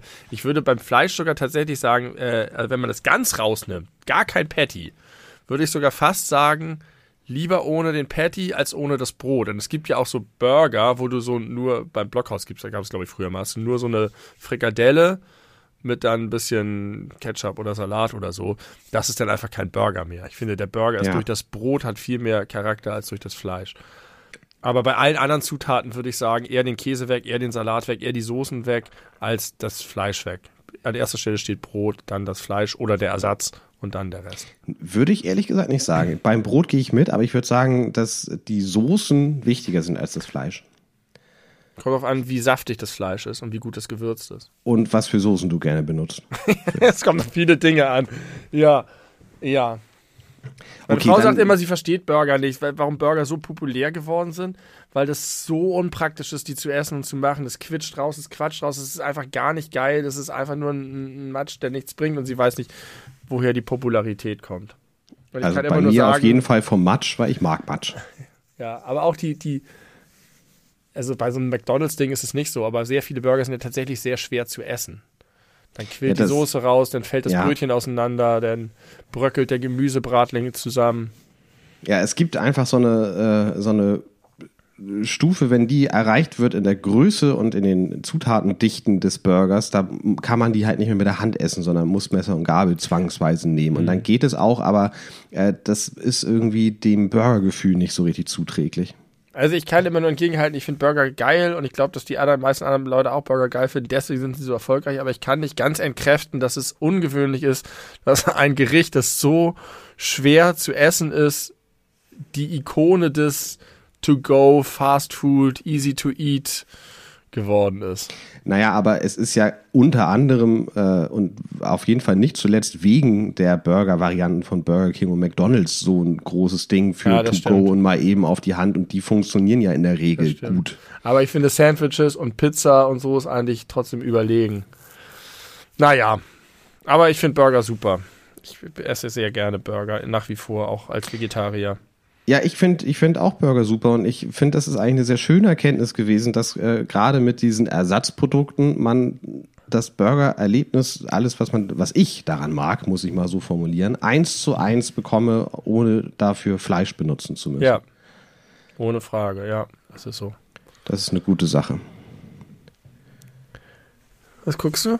Ich äh, habe gerade noch eine, ich habe gerade eine Handy-Notiz gefunden. Ach ja, äh, du hast ja mal versucht, das Wort zu, oder wir, wir prägen das Wort Uramerikaner für ja. die Ureinwohner des Kontinents Amerika. Ja.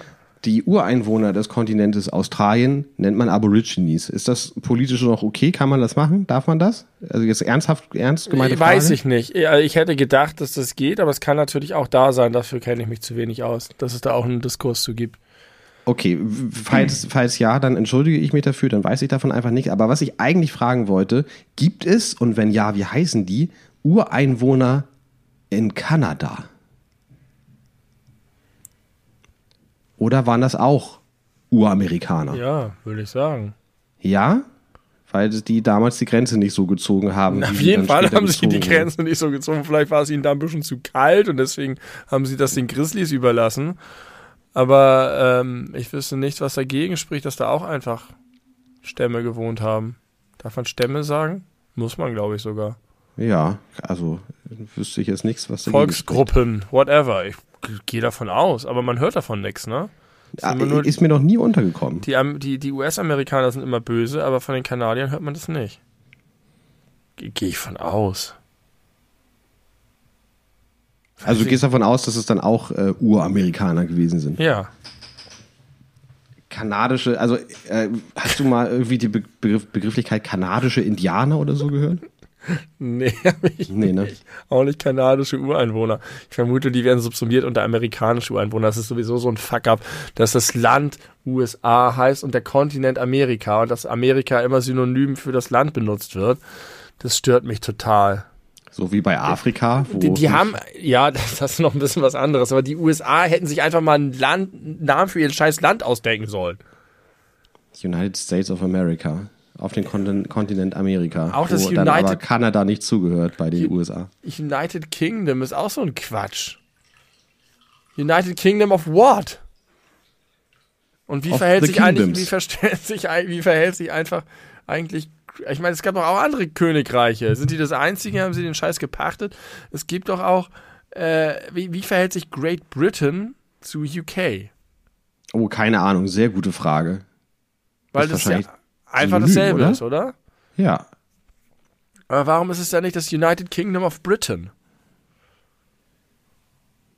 Heißt es offiziell einfach nur United Kingdom? Ich glaube ja. Genauso, also da, da ist die USA wenigstens noch besser. Es ist nicht einfach nur United States, wobei das sehr häufig die offizielle Abkürzung ist, in the US. US, ja. Also, äh, oder noch besser, in the States. Ich bin in den Staaten. Ich fliege rüber in die Staaten. Wir haben ja auch Bundesstaaten. Ja, man, Das war, als wenn, wenn sich Österreich die, die, oder die Schweiz die Kantone nennen würde. Ich fahre in Ja. die Kantone. Gebt eurem Land einen Namen.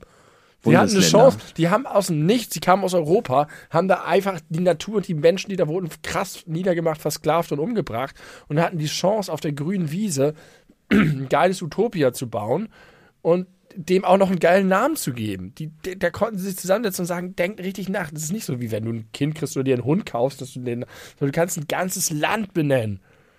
Und das Beste, womit sie um die Ecke kommen, ist United States of America. Vielleicht gab es vorher ganz viel Streit, weil der eine wollte es äh, Super Country nennen und der andere äh, hat dann gesagt, nee, ich finde, das Land sollte lieber Kaligustan heißen und dann haben sie sich am Ende darauf einigen müssen, na gut, dann einfach United States. Oder Ah, so. Wie war denn das eigentlich? Die United States sind sie ja doch erst geworden nach, der, nach dem Bürgerkrieg, oder? Oh, Alter, weiß ich nicht. Weiß Darum nicht. geht's doch eigentlich, dass sie die United States sind. Ja, was waren sie denn vorher? North, North and New South England? States? I don't know. Hießen sie nur nach den Staaten und hatten gar keinen. Ich weiß äh, zu wenig dafür, dass ich so viel über dieses Land weiß, über diesen Aspekt. Dafür, dass du so viel weißt, weißt du viel zu wenig. Ja, wir haben doch mal festgestellt, dass es merkwürdig ist, wie viel wir über die USA wissen. Das Im stimmt, Vergleich zu ja. anderen Ländern.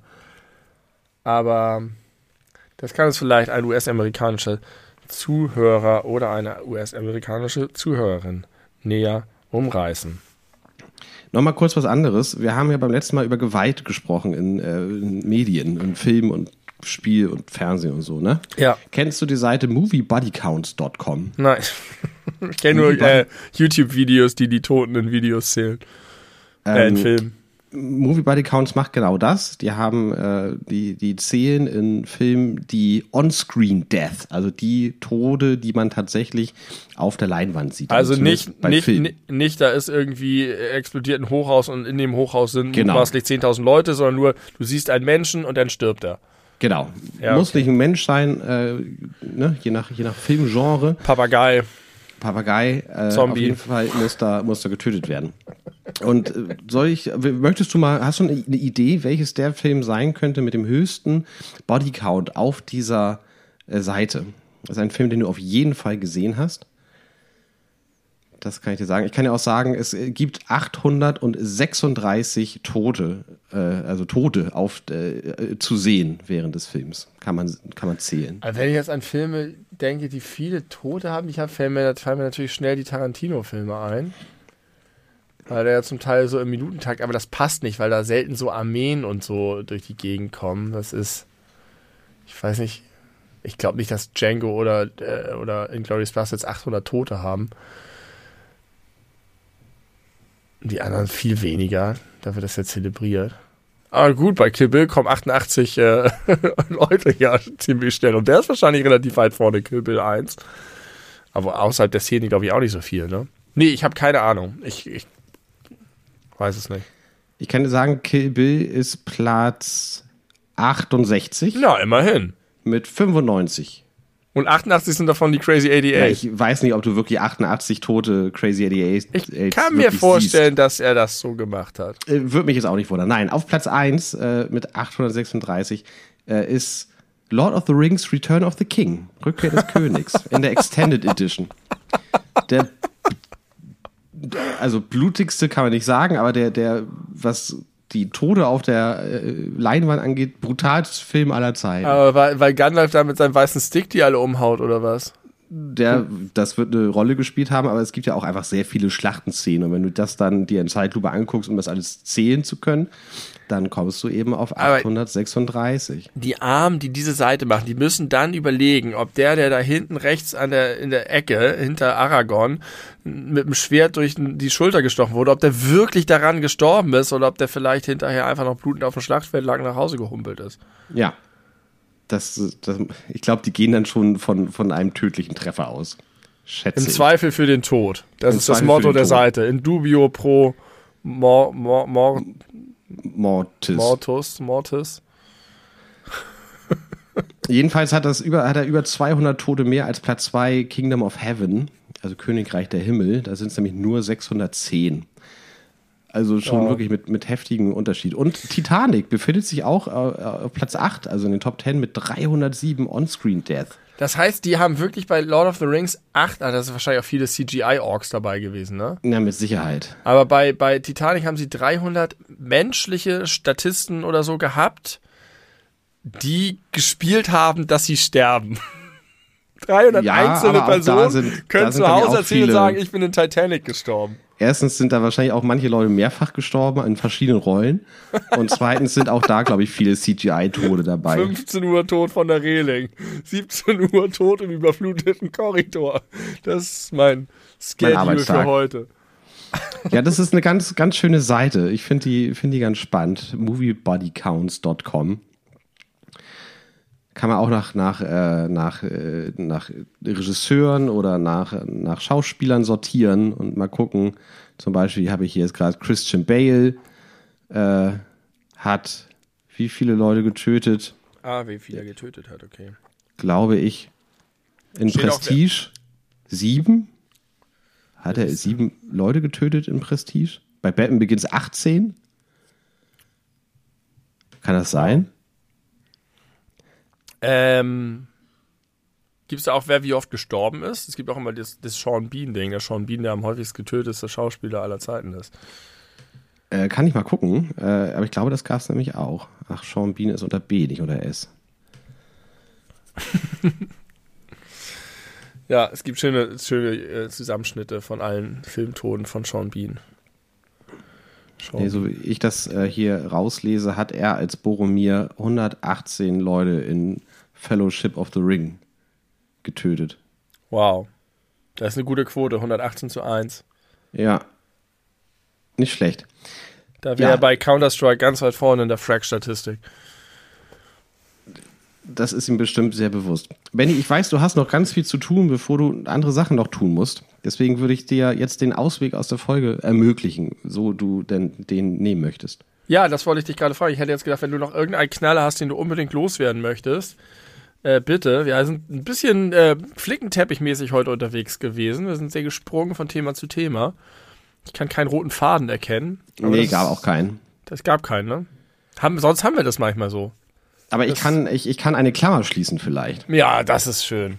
Äh, ich, ich schließe die Klammer und sage, ich habe festgestellt, jetzt wo ich so lange nicht krank war, ich kann nicht gut krank sein. Ich bin ein richtiger Jammerbolzen. Das ist schrecklich. Ich bemitleide mich die ganze Zeit. Ich sage das nicht alles laut. Äh, ich, ich, also ich jammer nicht, nicht viel nach außen, ein bisschen mit Sicherheit, aber glaube ich nicht übertrieben doll. Aber vor allem so, ich, ich tue mir selber durchgehend so heftig leid, das ist ganz un, unangenehm. Ich denke mir, oh, es tut so weh, ach, ich kann nicht vernünftig atmen. Warum, womit habe ich das verdient? Ich darf wirklich niemals ernsthaft krank werden. Da Und alt. Du darfst auch nicht alt werden. Ja, ich glaube, wenn das so ein, so ein, so ein Prozess ist, äh, der so schleichend passiert und ich merke, okay, ich kann jetzt irgendwie keinen Lotussitz mehr, dann ist das irgendwie besser zu ertragen, als wenn es mir dem einen Tag noch gut ging und ich dann aber am nächsten Tag ins Bett gefesselt bin. Ja, aber es gibt ja alte Menschen nicht, die können nicht nur keinen Lotus-Sitz, die haben einfach durchgehend leichte Schmerzen. Oder starke. Oder durchgehend starke und die sind einfach bei allem krass eingeschränkt, sind zu langsam, können bestimmte Sachen nicht, nicht also wirklich unpraktische Sachen. Der Lotussitz ist nicht so praktisch. Ist schon ein Nein, der ist nicht praktisch. so praktisch. Aber nicht so praktisch wie Treppensteigen zum Beispiel. Ja, oder atmen. Ja, atmen ist super praktisch. Super praktisch und super wichtig. Atmet Bleibt, atmet weiter. Atmet bis zur Bundestagswahl noch ein bisschen darüber hinaus. Atmet uns äh, treu weiterhin Um- ins Ohr. Um 18 Also, Uhr könnt ihr einmal kurz den Atem anhalten. Wenn die Äh, Hochrechnung Wenn kommt. die Hochrechnung, nee, die kommen erst um 19 Uhr, ne? Um 18 Uhr kommen die Umfragen. Ja, und dann wisst ihr vielleicht schon, wer unser nächstes Regierungsoberhaupt wird. Ja, das wird äh, spannend. Aber wir haben ja noch eine Folge, bevor die Christian Lindner oder. Dietmar Bartsch. Ja, das wird dann das Bundestags-Special, wo wir jeden Kandidaten karikativ darstellen mit Stimmverstellung und äh, Fragen beantworten, nämlich wie zum Beispiel ähm, Seife, nee, was haben wir, wollten wir Armin Laschet fragen? Äh, ob er, oh, was war das? Äh, mit den Rülpsen, warum er, genau. warum man nicht mehr so viel rülpsen Wir muss als imitieren, wie wir glauben, dass die Kandidatinnen und Kandidaten rülpsen. Ne? Das machen wir Freut in der euch, Folge. freut euch darauf. Äh, ich liebe es, Sachen anzukündigen. äh, bis zum nächsten Mal, Benny. Vielen Dank. Äh, ich möchte mich für die heftigen Huster entschuldigen. Ich hoffe, die sind nicht allzu ekelhaft vom Klang her. Ich versuche die nochmal gleich ein bisschen rauszuschneiden, wenn das geht. Und ja, danke, Benny. Danke fürs Zuhören. Danke für die Empfehlung an die Tanten. An Ich wünsche dir gute Besserung, lieber Tim. Ja, Dass danke du in der schön. nächsten Folge wieder voll auf dem Damm bist. Und dass du nicht so viel leiden musst. Nee, nächstes, nächste Folge wieder gesund, aber trotzdem auf Codein. Das bleibt. Das nimmst du mit aus dieser Krankheit. Das nehme ich mit. Codein macht Spaß. Also, liebe Leute, vielen Dank. Gehabt euch wohl.